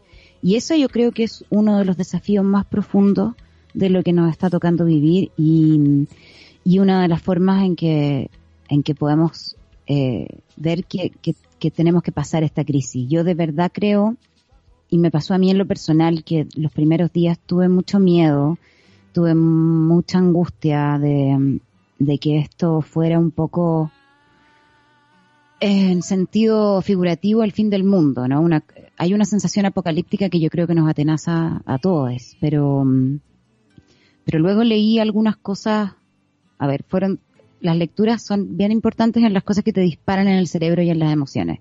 Los primeros días leí muchos artículos científicos acerca del virus, de cómo se instala en tu cuerpo, de cómo se propagó desde ese murciélago hasta, hasta los humanos, de cómo opera, de cómo te mata, de cómo te hace pasarlo muy mal. Y muchos testimonios de gente enferma y contagiada que, ha sobrevivido, pero que ha vivido para contarlo y que es bien espantoso. Estamos todos claros, yo creo ahora que esto no es solo un resfrío fuerte, que no es una influenza eh, multiplica por cinco, es muchísimo más que eso. Y a la gente que tiene enfermedades de base o incluso problemas respiratorios previos, eh, le está costando bastante salir de esta. Incluso puede pasar que no sabías que tenías un problema respiratorio y lo descubres en esta pasada. Por eso es tan delicado y por eso tenemos que cuidarnos tanto. Eh, leyendo todo eso que tiene que ver más con temas científicos eh, y como uno entiende poco también, eh, y cuando uno no entiende o le cuesta entender ciertos conceptos que escapan a tu lenguaje o al área de tu experiencia, obviamente te sientes más angustiado, ¿no? Yo creo que claramente en el conocimiento está la sabiduría y en el conocimiento está la calma también. En la medida en que tú sabes lo que te va a pasar, lo que te puede pasar, o sabes lo que tienes que hacer para que disminuir las posibilidades de que te pase, vas a encontrar más tranquilidad. En la incertidumbre, en la ignorancia, es donde está también el, desasosiego, ¿no? La, falta de calma. Eh, entonces uno lee estos textos científicos muy elevados, es como cuando uno lee una hueá legal, ¿han cachado? Yo me estoy comprando un departamento. Entonces me ha pasado a tener unas angustias tremendas en el primer proceso de comprar el departamento por el tema de, a todo esto me estoy comprando un departamento en el peor momento de la humanidad para comprarse algo, pero en fin. Eh, leer estos textos legales, los contratos, las escrituras, llenos de un lenguaje técnico, leguleyo en este caso, que uno no maneja y que te hace sentir muy distante y por lo tanto te angustia más, ¿no? Les pasa cuando van a una notería, cuando van al banco, eh, cuando hablan con un Paco eh, que, te, habla en un lenguaje que no es el tuyo y por lo tanto te angustia porque te intimida, ¿no? Me pasó lo mismo con los textos científicos los primeros días. Hasta que empecé a encontrar textos y, artículos de, revistas, de páginas web que veo, que, que me gusta, que visito, que tienen más que ver con cómo vivir esto como seres humanos. Ya, ya sabemos más o menos cómo funciona esta weá. Ya sabemos cómo nos podemos contagiar y ya sabemos lo que no tenemos que hacer para correr ese riesgo. Eh, desde ese lugar entonces que a mí me importa qué es lo que les está pasando, qué es lo que no se está pasando emocionalmente, ¿no? Y, encontré un texto muy bonito que se los puedo linkear después, cuando le subamos esto a Spotify como podcast, les podemos dejar el link. Claro que está en inglés, pero si ustedes lo ponen en el translator de Google, igual lo van a poder leer. Que, que habla un poco de esa incomodidad que estamos sintiendo, de ese desasosiego que yo les decía, ¿no? De esta sensación de ansiedad. Y es una entrevista a un hueón muy seco que escribió un libro acerca de, del, duelo, de las experiencias de duelo en la vida. Y él lo que dice un poco es que eh, la gente está sintiendo muchas cosas en este momento. ¿Y que, qué nombre le ponemos a eso que estamos sintiendo? ¿Cómo, ¿Cómo le llamamos a estas emociones? Ponerle nombre a las cosas también es algo que nos tranquiliza. Y él dice, sí, lo que estamos sintiendo es un montón de duelos diferentes, ¿cachai? Eh, duelos distintos, de distinto tipo. El mundo ha cambiado, el mundo está cambiando. Yo pensé en un momento apocalíptico en que esto era el fin del mundo y ahora entiendo que este no es el fin de nada, pero definitivamente nuestra vida va a ser distinta después de esta weá. No hay manera de que no, y ojalá que no. Ojalá que nuestra vida sea diferente y aprendamos de esto. Hay un montón de cosas que tenemos que aprender. Sabemos que esto es temporal. Tenemos que saber que esto es temporal. Eh, yo sé que no se siente como algo temporal. Se siente como algo que va a durar mucho tiempo y no sabemos cuánto tiempo. Pero tenemos que darnos cuenta que las cosas van a ser distintas después de esto. Y él pone como ejemplo, eh, ¿se acuerdan después de, del, del ataque de las Torres Gemelas? Que fue como algo que nos marcó también, incluso a los que no vivimos allá. Fue una cosa que en, en, su, en su consecuencia afectó al mundo entero. ¿Se acuerdan lo que era ir a un aeropuerto antes de, de las Torres Gemelas y después de las Torres Gemelas? Es un, es un buen ejemplo para entender que las cosas tienen que cambiar, que las cosas van a cambiar. Que en este punto no hay vuelta atrás en un montón de costumbres, de rituales y de formas de vivir. Eh, el miedo a que la economía se caiga, el miedo um, a perder la conexión también. Son cosas que nos están golpeando. Entonces, lo que él trata de decir, la teoría de él, es que estamos teniendo una situación de duelo colectiva y que no estamos acostumbrados, como humanidad, a tener un duelo colectivo de esta manera tan intensa. Y que hay dos duelos que estamos viviendo paralelos. Uno es el duelo colectivo, porque estamos todos además pensando en la muerte. Y ese es un duelo por anticipación, que él le llama. Eh, el duelo por anticipación es esa emoción que tenemos cuando el futuro es completamente incierto. Y usualmente se centra en la muerte, en la idea de la muerte. Estamos todos hoy día pensando en la muerte, porque hoy día la muerte no es algo que, es, que, eh, que está más allá, que está lejos, que no sé cuándo va a pasar. Puede pasar ahora. Le puede pasar a alguien que quieres mucho. Eh, te puede pasar a ti. Y, y, esa sensación de que la muerte está mucho más cerca, de que la idea de la muerte es algo que ahora ocupa tus pensamientos y que antes tal vez nunca habías pensado, sobre todo si eres una persona joven. Eh, yo ya venía pensando en la muerte hace un rato, sobre todo después de la muerte de mi padre, pero claro, cuando uno ve morir a alguien o cuando uno sufre la muerte de alguien muy cercano, evidentemente la muerte ya toma un lugar en tu vida que nunca más desocupa, ¿no? Pero hoy día estamos todos pensando en la muerte y estamos ante un, un duelo anticipatorio y eso rompe nuestra sensación de seguridad. Sentimos que perdimos la seguridad y, y además de manera colectiva, individualmente o en pequeños grupos, la gente ya lo está sintiendo, pero de antes, pero todos, el mundo, esto es nuevo. Estamos viviendo un duelo de manera micro y de manera macro. Yo cuando leí ese artículo, que insisto que se los puedo linkear al que me lo pida por Twitter o por Instagram o lo que sea, me cal hay algo que, que, que hizo ahí que me ayudó porque vuelvo a eso, ponerle nombre a las emociones es bueno, te ayuda a entenderlas, a, a diferenciarlas también. Uno puede tener pena y puede tener miedo y puede tener nostalgia al mismo tiempo, pero no son iguales, ¿cachai? Y hoy día estamos viviendo emociones colectivas que creo que nunca nos había pasado como humanidad. Eh, bueno, me puse muy como Alfredo de la Madrid igual, siento. Eh, escuchemos un audio mejor. Hola Jani, acá te estoy escuchando, mi nombre es Juan y cáchate que antes de escucharte me comí eh, un bol de helado eh, de chocolate con mermelada de durazno. Así que es importante hablar de la ansiedad en tiempos de pandemia. Te pasaste, gracias. Eh, te sigo escuchando, me encanta ahí. Yo creo que todos hemos comido más de lo que habíamos comido en nuestras vidas. Como que esta cuarentena se ha tratado para, para muchos de nosotros de eh, comer y ¿por qué todo el mundo está haciendo pan? ¿Han cachado esa weá? Que todo, ya, vamos a una cosa más liviana, porque estábamos muy, muy deep. Eh, todo el mundo está haciendo pan.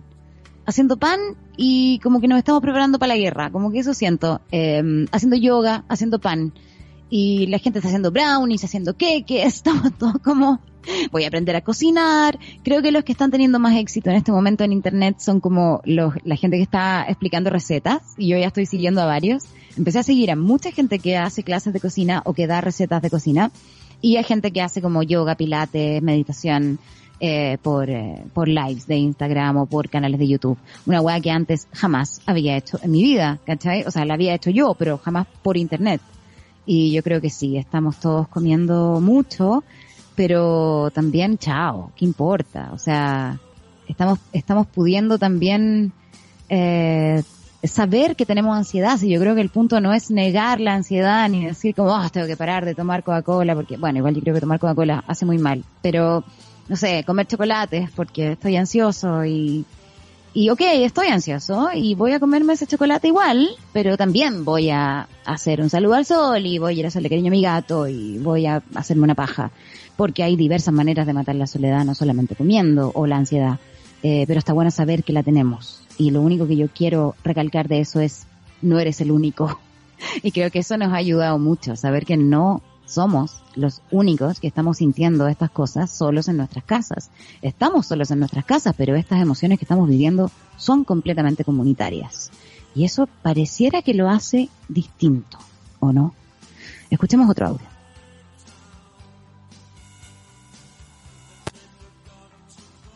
Hablaba de los viejos de delante y hoy día a mis viejos se le ocurrió pintar la casa.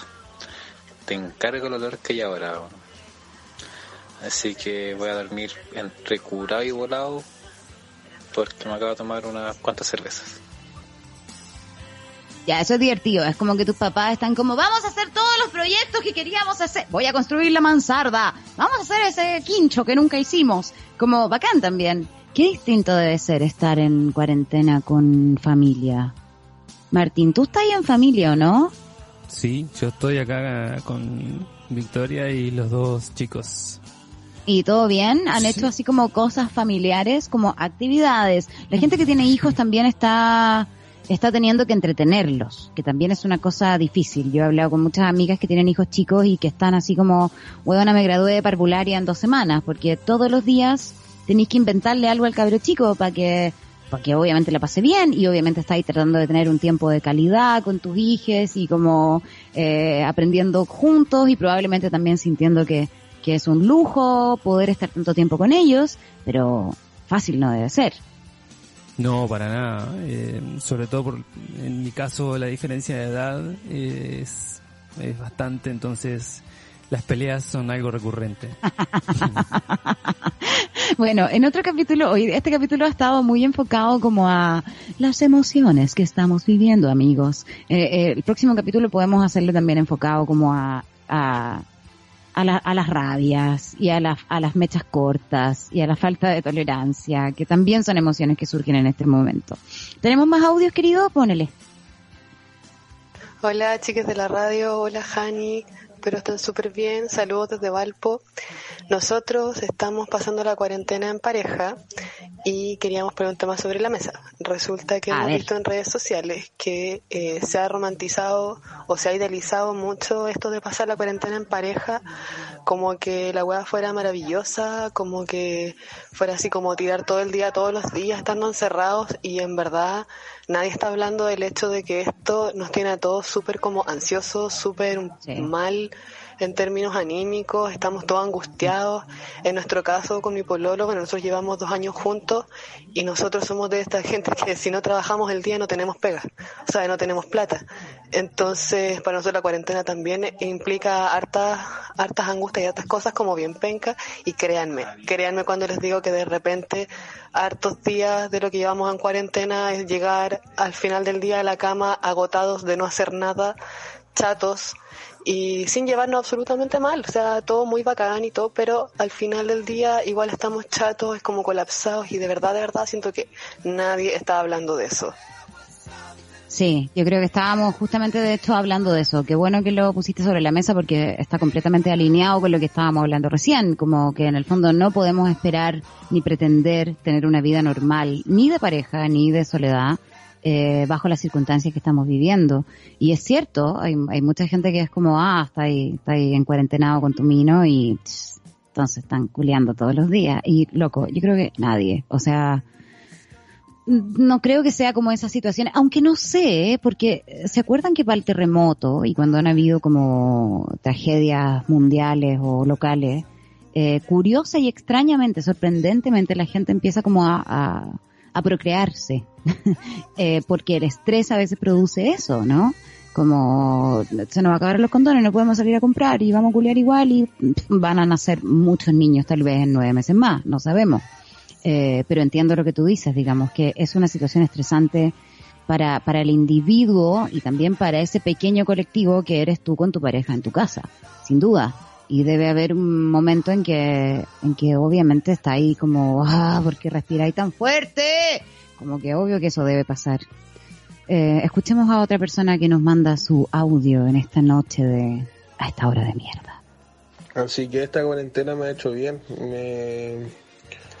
me, ha ayudado caleta, así que invito a la gente que a hacerse las preguntas que quizás tienen miedo de hacerse nomás, pues, y que ah, busquen en, en su infancia o en su adolescencia o en algún periodo, no sé, y, y que se perdonen y se abracen y se quieran mucho, porque al final eh, eso es bueno, pues.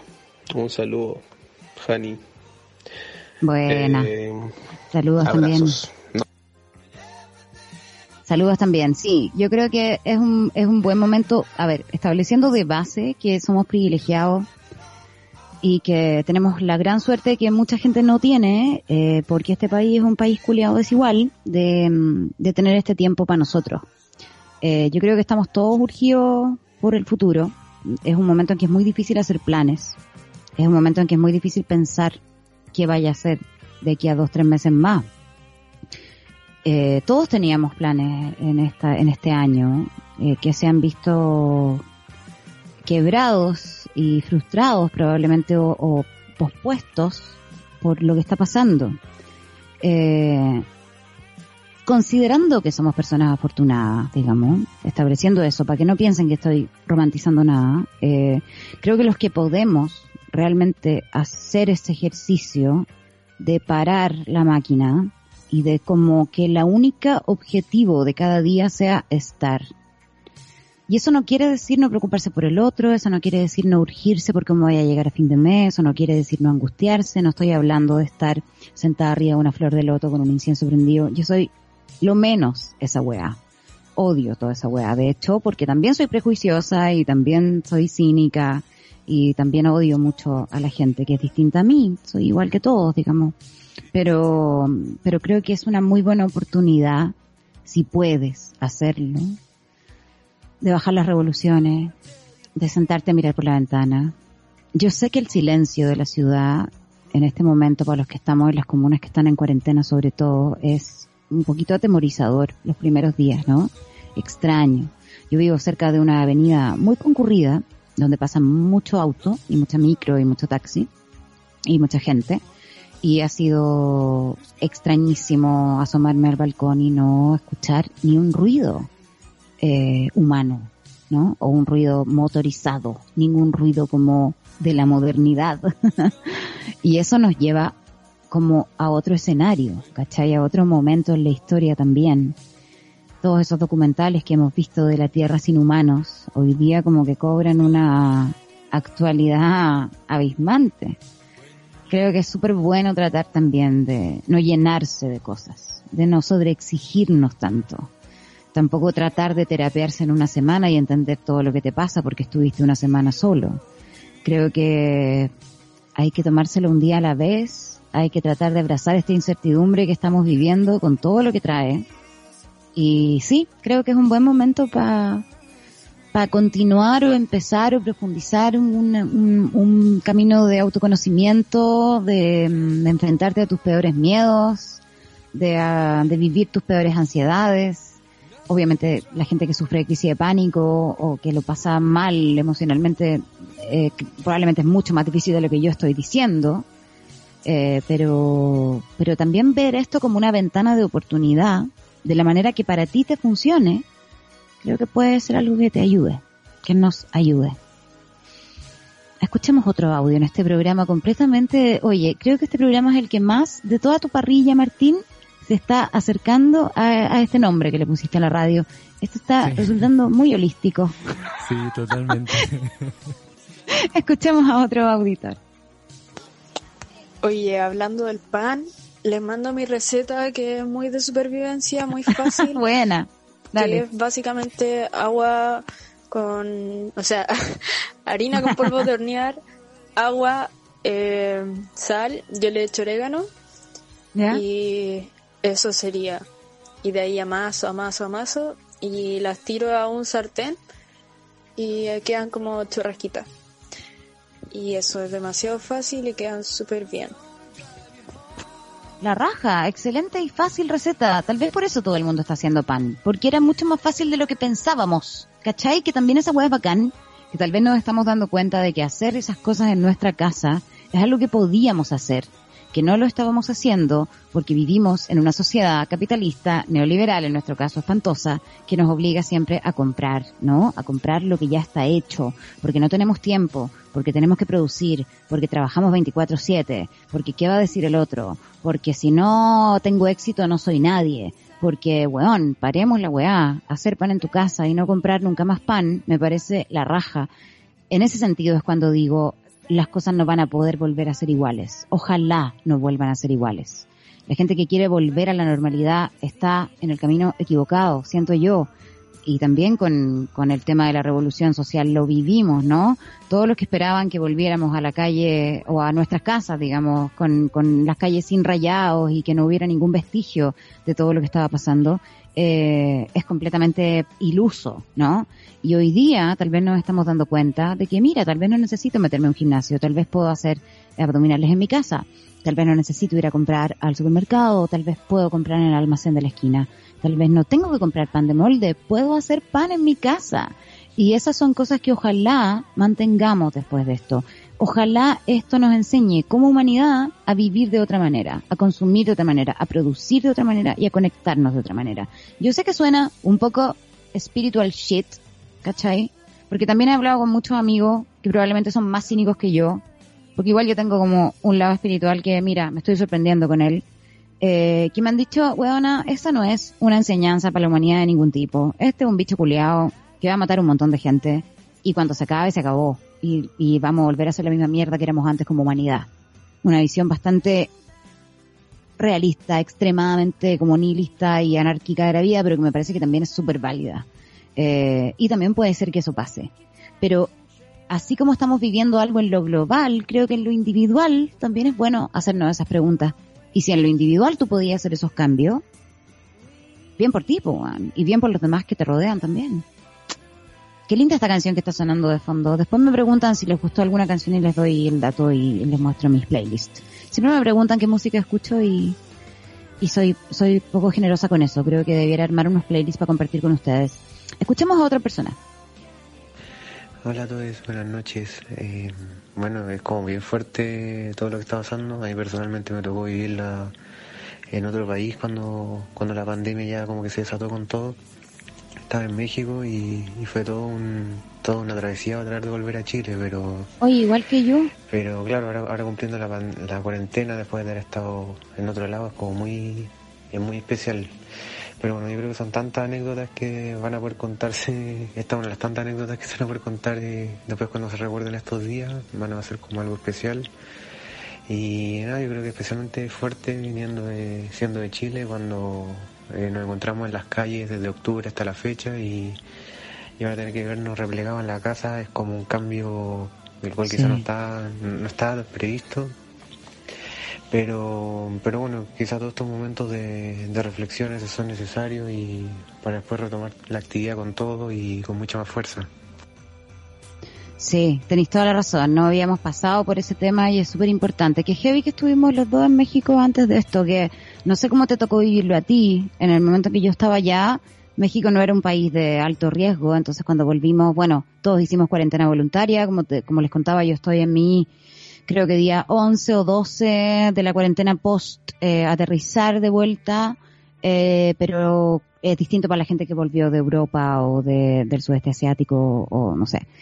De México en ese momento creo que tenían 12 casos, bueno, según la cuenta mexicana también, porque no nos olvidemos que el presidente mexicano estaba los primeros días diciendo que saliéramos a eh, lengüetearnos en la axila y que no nos importara nada. Eh, allá estaba todo mucho más calmado cuando yo volví, pero ya dos días antes de volver o dos días después incluso ya la cosa se puso igual que acá. Eh, es súper relevante lo que tú estás comentando con respecto a lo que nos ha tocado vivir en lo social y que se nos juntó, insisto, con esto, que, que solo, contrariamente a lo que escribió Carlos Peña hoy día en el Mercurio, no sé si alguien lo leyó, ahí lo vamos a apelar en Mercurio Retrogrado probablemente, eh, es una crisis sanitaria, pero también el coronavirus es una crisis social, porque ha intensificado y acentuado y mostrado con mucha más, eh, como, con mucho más horror eh, las desigualdades sociales y lo, lo segregado que es nuestro país, nuestra ciudad, hablo de la región metropolitana en particular, con, con, con lo que está pasando, ¿no? Que, que los cubicos, que los pobres, finalmente el tema de, de, cómo el gobierno lo está tratando, de, que, de qué karma estamos pagando como, como ciudadanía que nos tocó vivir este momento de crisis mundial con estos hueones a cargo. O sea, mira, ahí podemos entrar y no salir más porque eso yo creo que también ha contribuido mucho a la angustia que hemos vivido. A mí los momentos de más pechito apretado que he tenido han sido cuando he visto a Piñera hablando, cuando he visto a Mañalich eh, hablando, tomando decisiones, eh, cuando he visto a estos hueones liderarnos en una situación en que creo que no, que no se la pueden, que son unos ineptos eh, y que tienen otras prioridades que las que nosotros nos gustaría que tuvieran. Yo no sé si con un gobierno de izquierda nos hubiera tocado distinto, siento que tal vez hubiera sido más o menos parecido. Y eso habla de la sociedad que hemos construido las últimas décadas nomás. No tiene que ver con, con la izquierda o la derecha, sino que tiene que ver con cómo este país se ha armado y se ha construido y se ha proyectado. Eso es algo que siento que también tiene que cambiar y por eso es muy importante lo que va a pasar el 25 de octubre en el plebiscito. No me quiero poner proselitista, pero todos saben de lo que estoy hablando. Aprobamos, ¿cierto? Escuchemos otro audio porque después quiero que hablemos de otro tema. Uy, Jani, hola. Claro que es súper diferente estar en cuarentena con la familia. Yo tengo a mi abuela de 86, que es un plato, y a mi hijo de 20 y mi pareja que viene en camino ya, que llega mañana. Y es súper cuático, porque de verdad, eh, bueno, mi casa no es tan pequeña, pero uno necesita espacio y añoro la calle. Sí, también pasa eso, que, que uno echa de menos callejear, salir, la vida social, ¿no? Oye, eh, mira, este programa se supone que iba a durar una hora, pero claramente ya nos pasamos de la hora y capaz que vamos a seguir un ratito más, si a Martín no le complica, por supuesto. Lo que sí, me gustaría que hiciéramos una pequeña pausa musical, en este caso, básicamente porque se me acabó la whiskola que me había hecho y tengo sed. Y entonces vamos a ir a escuchar una canción y a la vuelta de esta canción ya nos vamos a empezar a despedir, vamos a ir cerrando los temas, así que me gustaría que mandaran los últimos audios. Eh, el próximo programa no sabemos cuándo lo vamos a hacer, probablemente el miércoles a mediados de semana, algo así. Eh, los invito también a que nos planteen temas que quieran conversar, a que nos propongan música que quieran escuchar, que acompañe estos momentos. Eh, sabemos de un auditor por ahí que mandó un poema y que también lo podemos leer, eventualmente también cosas que ustedes manden. Yo tengo seleccionada una pequeña lectura que quiero eh, leerles al cerrar este programa. Eh, pero les propongo que primero vayamos a escuchar una canción y que a la vuelta sigamos escuchando sus audios para ir terminando esta noche de esta hora de mierda. Eh, les recuerdo que el número al cual pueden mandar sus audios es el más 569 7511 1852. Martín, ¿te parece si vamos a escuchar la canción de Roy Orbison? Que encuentro que es como la más adecuada para este capítulo que hemos tenido hoy, donde hemos hablado de la soledad, del aislamiento, de nuestras emociones. Este es Roy Orbison y se llama Only the Lonely. Me voy a hacer un whisky y vuelvo.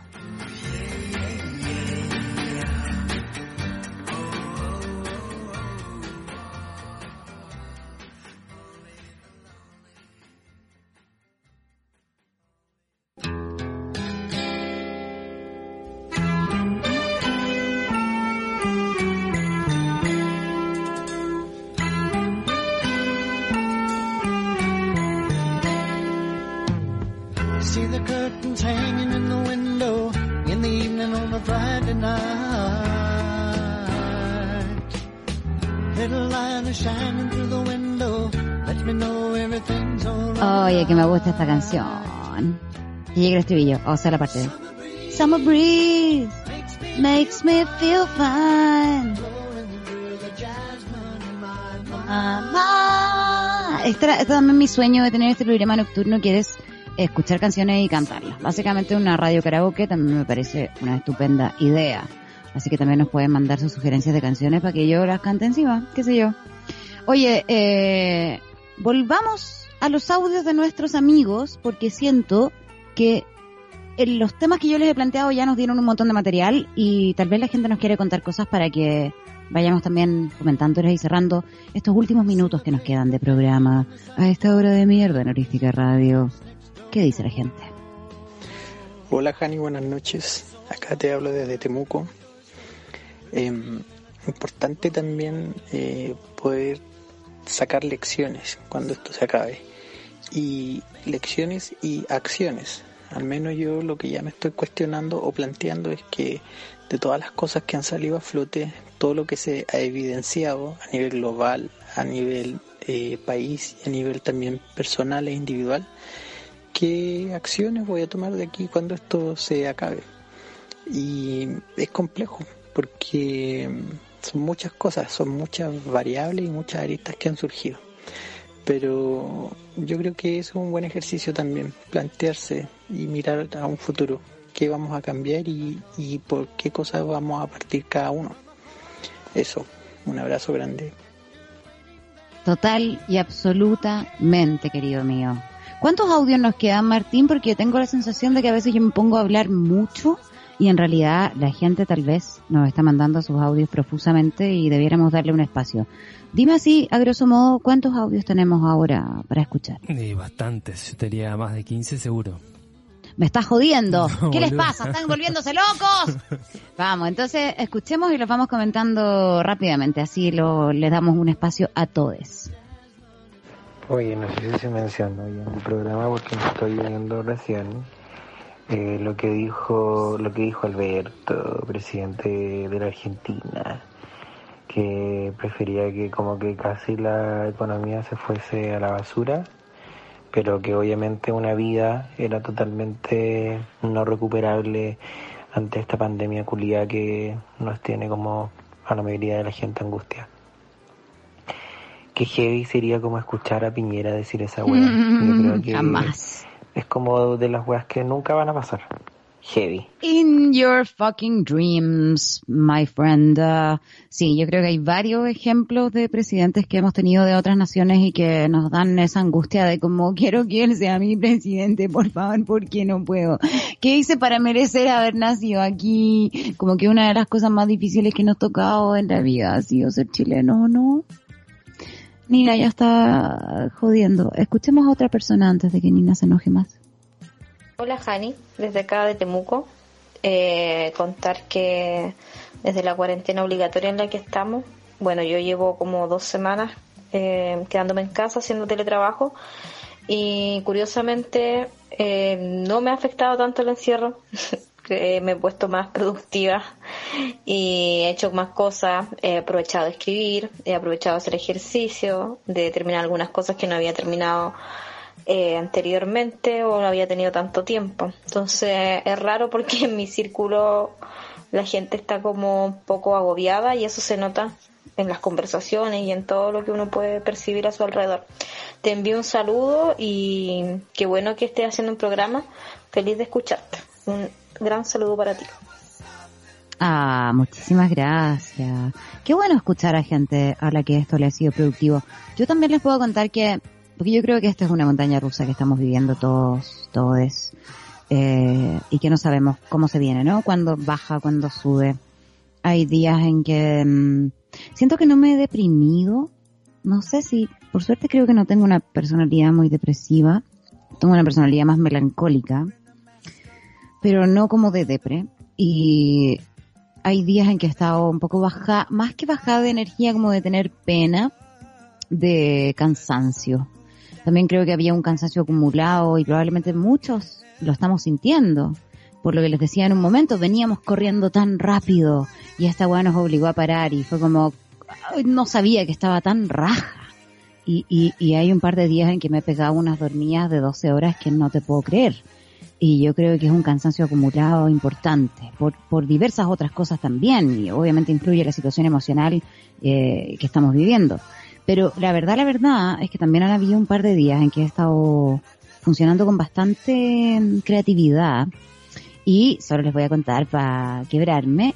Algunos tal vez lo vieron en Twitter, otros, otros si son como más seguidores míos o más, o más fans, saben que yo hace mucho rato que vengo hueando con el tema de hacer música, con mis ganas de hacer música y de hecho una de las cosas que el coronavirus arruinó o bueno, eh, pausó, eh, es un proyecto real que yo tengo con un amigo que es productor de, de hacer canciones y de sacar un EP y qué sé yo. Era mi proyecto del, del 2020, ¿no? Como este año, Concha tu madre saca un disco.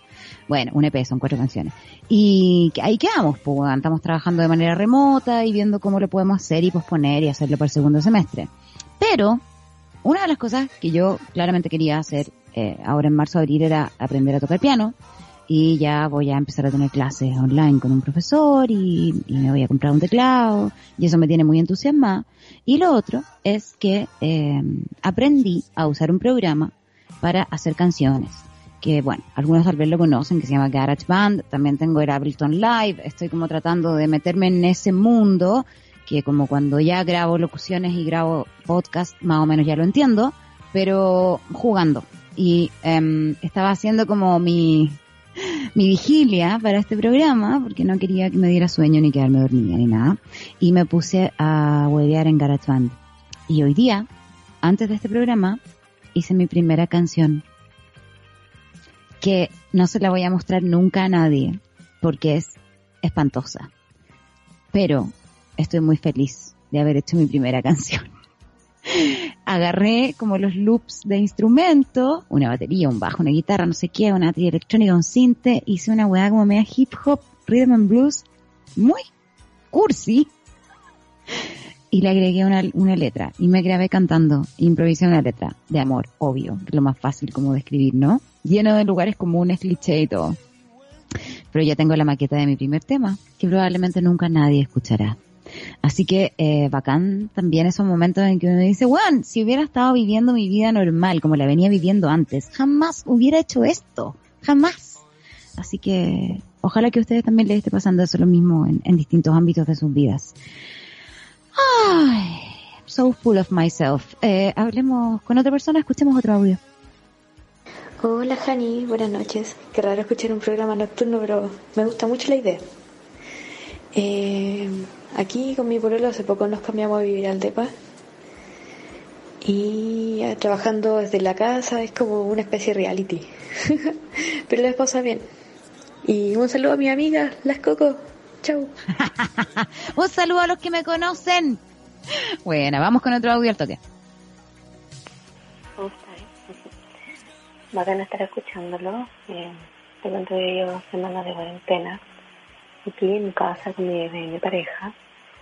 Y bueno, yo soy profe. Soy profe de historia y de artes en un colegio público. Y me ha tocado ver esta realidad de la, de la educación en línea, el teletrabajo y toda esa cuestión, que lidiar con ello ha sido súper complejo, me ha tocado conversar mucho con los apoderados porque hago clase a niños de sexto, octavo y también a chicos de tercer y cuarto medio.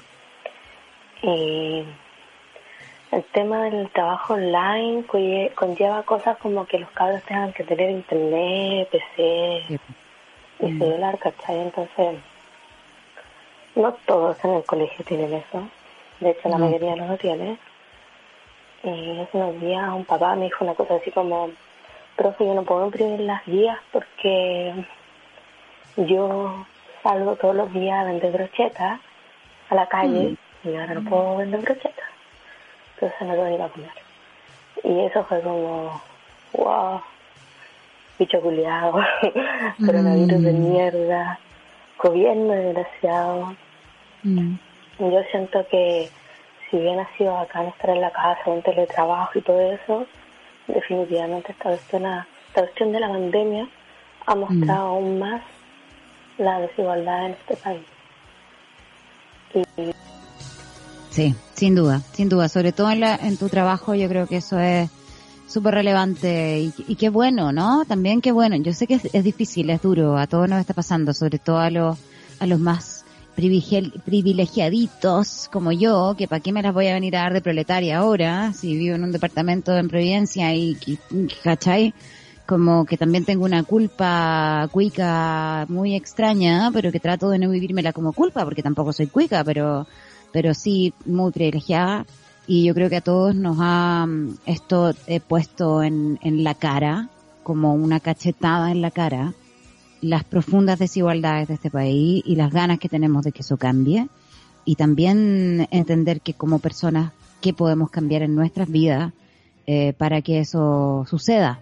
Eh, no solo y, y, y, bajo ningún concepto dejar de exigirle eso a quienes hacen las leyes o a quienes eh, nos dirigen como país, sino que eh, entender también cómo podemos trabajar nosotros desde lo que nosotros hacemos y aportar para, para que el otro pueda también acceder, ojalá, a, a los privilegios que nos, de los que nosotros gozamos, que muchas veces ni siquiera es como, ni siquiera te los ganaste, ¿me entendí? Es como una weá que te tocó nomás. Y eso es muy doloroso y, y se hace, la injusticia de la vida hoy día se hace, se hace algo muy evidente. Y eso es algo que duele mucho. Vamos con otro audio, Martín. Hola, ese audio de la persona cuyo papá se le ocurrió pintar la casa oh, me llegó mucho al corazón. Yo me vine a vivir solo en enero de este año. Y cuando empezó esta cuestión del coronavirus, yo estaba en vacaciones porque decidí, como todo el mundo estaba pensando en que marzo iba a ir a la calle, dije, voy a hacer vacaciones en marzo, así veo desde mi balcón cómo se quema Chile. y resultó que cuando tenía que volver a la pega, no había pega a la que volver. O sea, o sea, no es como que me hayan despedido, pero eh, muy, muy concienzudamente y muy conscientemente decidieron como no, transformemos la pega en teletrabajo. Así que por ese lado bien. Pero a mi familia se le ocurrió que yo fuera a vivir con ellos. Y yo como que no lo pensé mucho, como cuanto a razones de si voy o no lo hago. O sea, si voy allá o me quedo solo, prefiero solo. Y por historia de amigos de que viven con sus padres aún, es como los papás están aprovechando de hacer todas las tonterías que quieren hacer y es como una paja. Te juro que yo estuviera con mi familia, pues mi mamá se me ocurrió lavar todas las sombras, hacer todas las cosas que no podía. Ay, como que se nos, como que se nos, como que se, se grabó, cosa como el hoyo tu audio. Te queremos mucho y nos encanta todo lo que nos contaste, pero como el hoyo tu audio. Perdón. Bueno, yo ya estoy en mi segundo whisky, tampoco pretendan que este programa salga tan bien. Vamos con otro, por favor. Buenas noches, puta bacán lo que están haciendo, Jani, te admiro caleta. Y me encanta, weón, me encanta, ojalá lo puedan repetir mucho porque es una weá que full acompaña, escucharse entre mucha gente y, y decir lo que estamos pasando me encantó. Yo creo que todos hemos pasado por estos momentos culiados de ansiedad, de hacer yoga, de comer y toda la weá así que me gustó caleta, weón. Puta, abajo las clases online, weón, que congelen este semestre por último estos feos culiados que quieren puro ganar dinero. Soy Mm. estudiante de cocina y quieren que haga una práctica escrita, ese es mi mayor problema ahora. Mm. Y la histeria colectiva también que, que me gustaría decir, bueno, hoy día fui al súper y estornudé, pero por una weá de polvo, qué sé yo. No por una weá así de estar enferma, me he cuidado caleta. Y la gente salió y arrancando. Y me miraron entero feo, bueno, entonces como que chucha. Igual se entiende que estamos todos pal pico con esta weá, pero no sé. La histeria colectiva está muy brígida. es completamente cierto. clases Y de online. hecho, Gracias, chao, buenas noches. Ay, gracias a ti, Linda. Qué bueno que te guste lo que estamos haciendo, porque no tenemos idea de lo que estamos haciendo, pero solo queremos que les guste. Eh, que, que es verdad lo que tú decís, por un lado igual, sorry, pero si yo hubiera estado al lado tuyo en el supermercado y estornudáis, igual te hubiera mirado feo. Más que feo, como ¡ah! leprosa, que igual es algo que está pasando, porque esta weá es como una especie de lepra eh, igual para la gente. El nivel de racismo que ha habido con los chinos y con los orientales es espantoso, ¿no? lo sabemos. Y, y obvio, tú veis a alguien tosiendo o, o estornudando y, y so- es uno de los síntomas, entonces es como estoy cerca de esta persona. Ah, Esa es también una de las características de, de lo que estaba hablando antes, de lo que involucra una pandemia, ¿no? Y una pandemia que se contagia por el contacto humano, ¿cachai? Que es como estar cerca de otro es riesgoso. Y eso genera un nivel de ansiedad y de paranoias tremendas, ¿cachai? Es evidente. No era personal. La gente que te miró feo no tenía ningún odio hacia ti, solo que tú estabas ahí en ese momento para sus fantasías psicóticas o, o sus fantasías paranoides más bien, eh, representando un peligro. Y ahí, a la cueva nomás. Vamos con otro audio, Martín. Hola, Hani. Eh, yo llevo ya dos semanas en cuarentena. Por suerte, antes me, me armé harto de mercadería, así que no he tenido que salir. Y lo demás lo he pedido como por delivery, que, que son cosas como puntuales. Eh, yo estoy aquí en mi casa solita con una gata de 15 años. Hoy estamos como en la misma, ahí, no, no hace nada. Lo único que hace molestar en la mañana para Mm. que le den comida. y estuve de cumpleaños el martes. También ahí con videollamadas familiares. Pero anduve súper sensible ese día, así como muy triste porque igual uno prefiere tenerlo así como presencial, pero bueno. Eh, ¿Qué más? Eso. ya mi olguita marina que llevo adentro ya está desesperada por salir, pero sé que no debo. Así que me he controlado. El otro día me puse a ver como tours así por YouTube, eh, 360 y cosas así. Pero a esta hora es bueno hacer esto porque uno puede conversar y así tal cual, como dices tú, que es la hora de mierda, donde uno se pasa todos los rollos, viene la ansiedad, viene todo. Es rico poder tener este espacio para hablar. Y eso, no sé qué más contar. Un saludo, besitos y me encantó esta como sesión terapéutica. Eso, besos. Excelente, gracias por sus audios y por mandar esto, este como primer capítulo además que estamos experimentando con Martín de, de este horario que, que no es usual en la radio online, porque si, si no estuviéramos bajo estas circunstancias, eh, Holística Radio ustedes saben que funciona en un lugar físico, que es ahí al ladito del Café Palermo, en José Miguel Infante, y sería bastante difícil hacer un programa a esta hora juntándonos a hacerlo. Además, considerando que yo trabajo mucho de noche, eh, sería aún más complicado. Entonces, qué bueno aprovechar que esta situación y esta hora de mierda nos permita inventar algo nuevo como esto. Así que muchas gracias por todos sus mensajes. Quiero saber cuánta gente nos queda de mensajes porque claramente no los vamos a escuchar todos, Martín, y tenemos que hacer aquí una especie de pauta al aire y decidir cuántos más escuchamos porque ya son 10 para 2 de la mañana. Yo tengo como en mi mente una estructura de que encuentro que un programa de radial de más de dos horas es una plata gigantesca, pero no sé, ¿qué pensáis tú? Sí, yo te diría tirar, no sé, dos o tres más y despedirnos. Ok, y vamos cerrando, me parece. Vamos entonces con tres más. Cerremos en tres. Vamos con el primero de esos tres. Hola, Hani de acá desde la quinta, te estoy hablando, de la quinta región.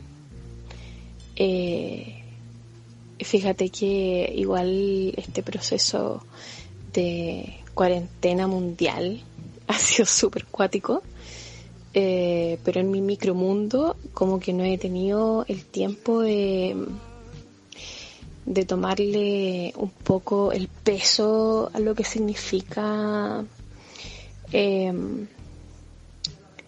tanto miedo, tanto miedo que, hoy día aprendí la tele y empecé a cachar que mucha gente con mucho miedo, empecé a, como hoy día me, me cayó un poco la teja del miedo, porque he estado haciendo, como te decía, en mi micromundo, miles de cosas, atendiendo a mi abuela, tengo un hijo, entonces como que no he estado en la casa, pero no he parado de, de hacer cosas y hoy ha sido como observar un poco el miedo en la gente y eso no sé, creo que tengo que analizarlo y cachar qué onda, qué onda yo con el miedo.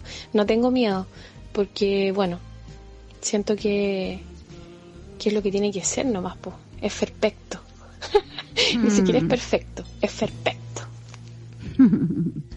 Puta, encuentro que eres muy afortunada en ese sentido, como de poder eh, disociar esa emoción o no haberla como todavía que no te haya, más que tal vez no es disociar, es, tal vez que no te ha invadido aún, como que hoy día tal vez conectaste como con el miedo colectivo del que estábamos hablando antes y sentiste que no era algo que te estaba pasando a ti con esa intensidad. A mí me ha pasado también con uno, con uno de mis hermanos, que de hecho es como el, más cercano a mí y que también cuando hablamos de esto y también para la revolución social los días, los primeros días de octubre de, más álgidos de lo que vivimos con, con el estallido, eh, también tenía una sensación como de un gallo más pragmático probablemente y con uno como, eh, sí, está bien, pero hay que bajarle, hay que bajarle, siempre como con una calma ante todo. Yo creo que hoy día de verdad cada uno se está viviendo este proceso de la manera que se lo está viviendo nomás es muy difícil, y diría yo incorrecto incluso, eh, juzgar a otros por cómo están transitando este lugar. Bacán que tú no tengas miedo, lo encuentro que, encuentro que de hecho eres un, probablemente un ser más evolucionado que, que los que sí, digamos. Yo tampoco tengo tanto miedo. Yo, el, el único miedo que me da es como por mi mamá, que tiene 87 años y que evidentemente está súper en el grupo de riesgo y, y de repente pensar en que no la puedo ir a ver, en que ahora yo estoy como haciendo con ella un juego de que estamos viviendo en ciudades distintas. Como, mamá, imagínate si yo me hubiera ido de Chile, que de hecho era entre nosotros, era mi plan este año, pero bueno, si yo me hubiera ido de Chile y viviéramos en ciudades distintas y mm, yo te llamara por teléfono todos los días y habláramos media hora, sería igual. ¿Cachai? Es como, sí, está todo bien. Ella está súper bien, está súper cool, está súper lucida, está súper bien. Pero me da, obviamente, mucho miedo que se contagie o mucho miedo que alguien de mi familia se contagie, mi hermano doctor, quien sea. Los miedos son diversos. Me da mucho miedo que esta gata se muera también. Pero bueno, qué bueno que no tienes miedo. Disfrútalo y trata de compartir esa sensación, esa emoción con los demás. Es muy bonito ese audio que nos mandaste porque probablemente también a nosotros, a los que sí hemos tenido miedo, vamos a tenerlo nos ayuda escuchar a alguien que, que no lo tiene. Vamos con el segundo audio, me parece, de los últimos tres que íbamos a escuchar. Tírate uno random, así como el, el último que llegó, da lo mismo. Día no sé cuánto de mi cuarentena. Me levanté en pijamas y me quedé en pijama todo el día. Mientras ordené por aquí y por allá, encontré una bolsa con lentejas que mi madre me había regalado hace un año atrás que son lentejas del campo. Así que la traje a mi cama con una bandeja y estuve limpiando lentejas toda la tarde. Ese fue mi día domingo. Muy vintage. Muy vintage. Oye, me encantó que ella eh, aportó a la idea de esta teórica posible sección que podríamos tener, tal vez para el, próximo capítulo, de la entrada del diario de vida. Ahora, si lo van a hacer, háganlo como ella. Que se fijen que fueron cuatro frases. ¿Se escuchan a Nina? Nina. ¿La escuchan? Ahí está. Quiere puro que me vaya a acostar. Bueno, me encantó esto de que manden sus audios como con hoy día hice esto, la la lila la la la, lila lila lila. Pero tienen que ser cortos porque no podemos escuchar audios de más de 30 segundos, esto es mucho. Vamos con el último audio de la noche para que ya nos vayamos despidiendo. A ver, ¿qué dicen nuestros audios? Hola Jani, saludos desde acá de Puerto Vara. Bueno, ya en igual la segunda semana de cuarentena más o menos, me estoy fumando el último, uno de los últimos caños que me van quedando Así que no sé cómo voy a seguir aquí en esta cuarentena. Pero igual escucharla apaña. Saludos. Ese es un gran tema, la gente que se le está acabando la marihuana y la gente que se le está acabando el copete. Porque copete podéis comprar, yo por suerte me aperé eh, bastante, me compré hartos vinos, me traje dos mezcales de México y yo tengo un bar que siempre está bastante mm, surtido. Em, compré cervezas también pero la gente que fuma pito, yo no fumo pito, pero la gente que fuma, eh, hay gente que yo sé que está sufriendo, o muy preocupada, o una ansiedad que se suma a la ansiedad anterior. Oye, para ir cerrando este programa, quiero, con esta canción hermosa que estamos escuchando de fondo, espero no mandarlos deprimidos a la cama, pero sí haberlos acompañado este ratito, estas dos horas que estuvimos, que fue la verdad que más de lo que con Martín pensamos inicialmente. Em, me encanta poder escuchar lo que les está pasando. Hay una parte mía como comunicadora que, em, que no está en, en el stand-up, que no está en muchos de los trabajos que yo hago más masivos o transversales y que tiene que ver con la conexión emocional con los demás. Y siento que este es un espacio donde puedo eh, mostrar eso y conectar con ustedes a través de esas situaciones, sobre todo en el momento que estamos viviendo. Y de verdad estoy muy agradecida por la respuesta que han tenido hoy día en audio, en los mensajes que nos han mandado en Twitter. Pueden seguir también a Holística Radio en Twitter, arroba holística-radio. También síganlos en Instagram, porque aparte de este programa tenemos a Mercurio Retrógrado, que lo hacemos el martes y el jueves a las 10 de la mañana, con su paso, y Holística además tiene una programación muy nutrida y con un montón de cosas interesantes para ustedes. Agradecerles habernos acompañado esta noche, eh, agradecerle a Martín por haber hecho esto posible.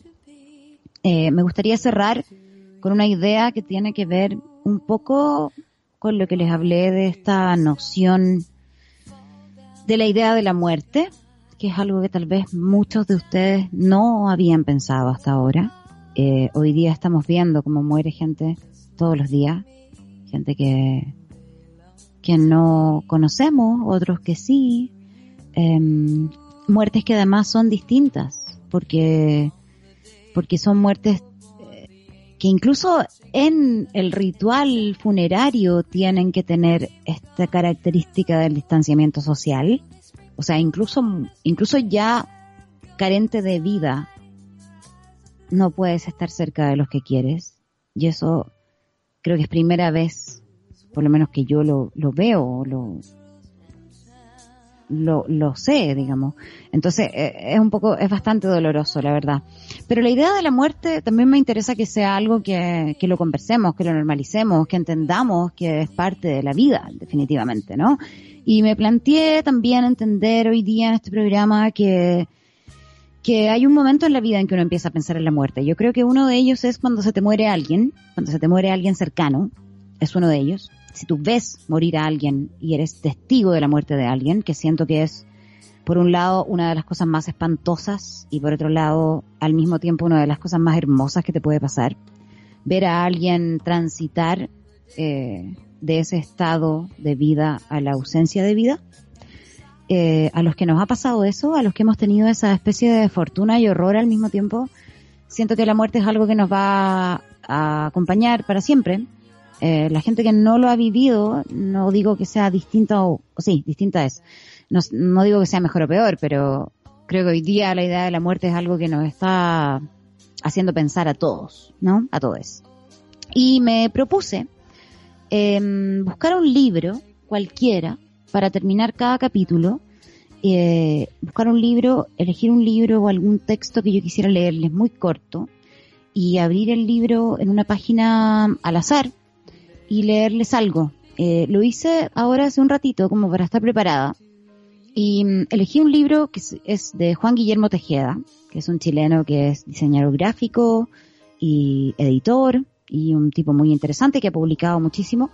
Y es un libro que se llama Eterna Senectud, ¿no? Y que tiene que ver con el ocaso de la vida. En este caso con la vejez.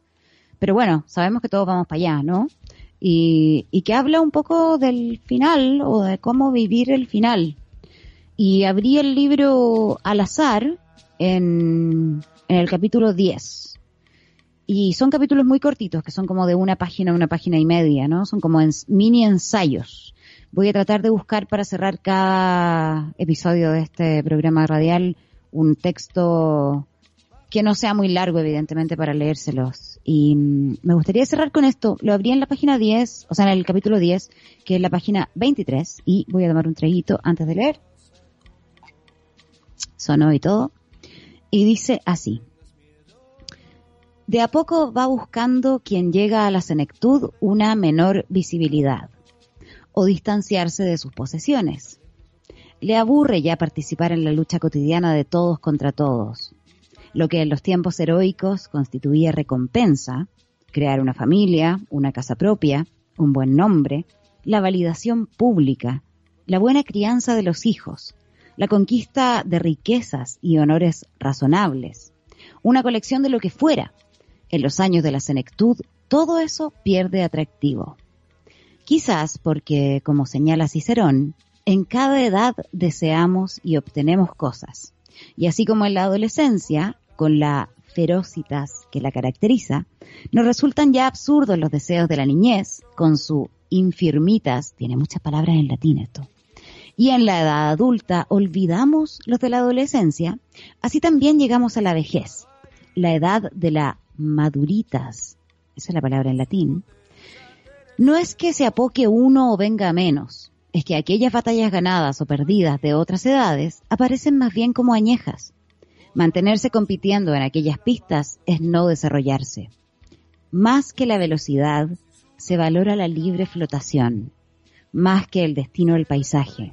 Más que la acumulación, la libertad en lo que ella tiene de desafío y de sencillez.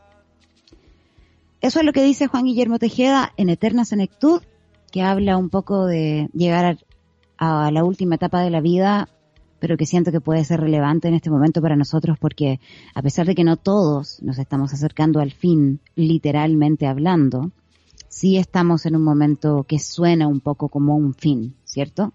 Suena un poco y nos parece un poco y nos da una sensación un poco de que es el final de algo. Y solo recordarles que el final de algo nunca es el final.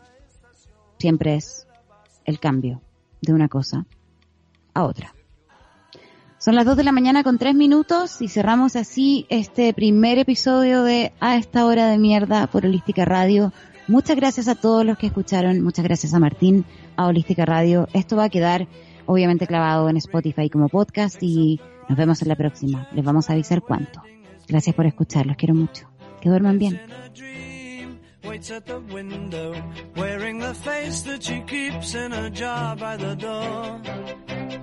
Who is it for? All the lonely people. Where do they all come from? All the lonely people. Where do they all belong? Father Mackenzie, writing the words of a sermon that no one will hear.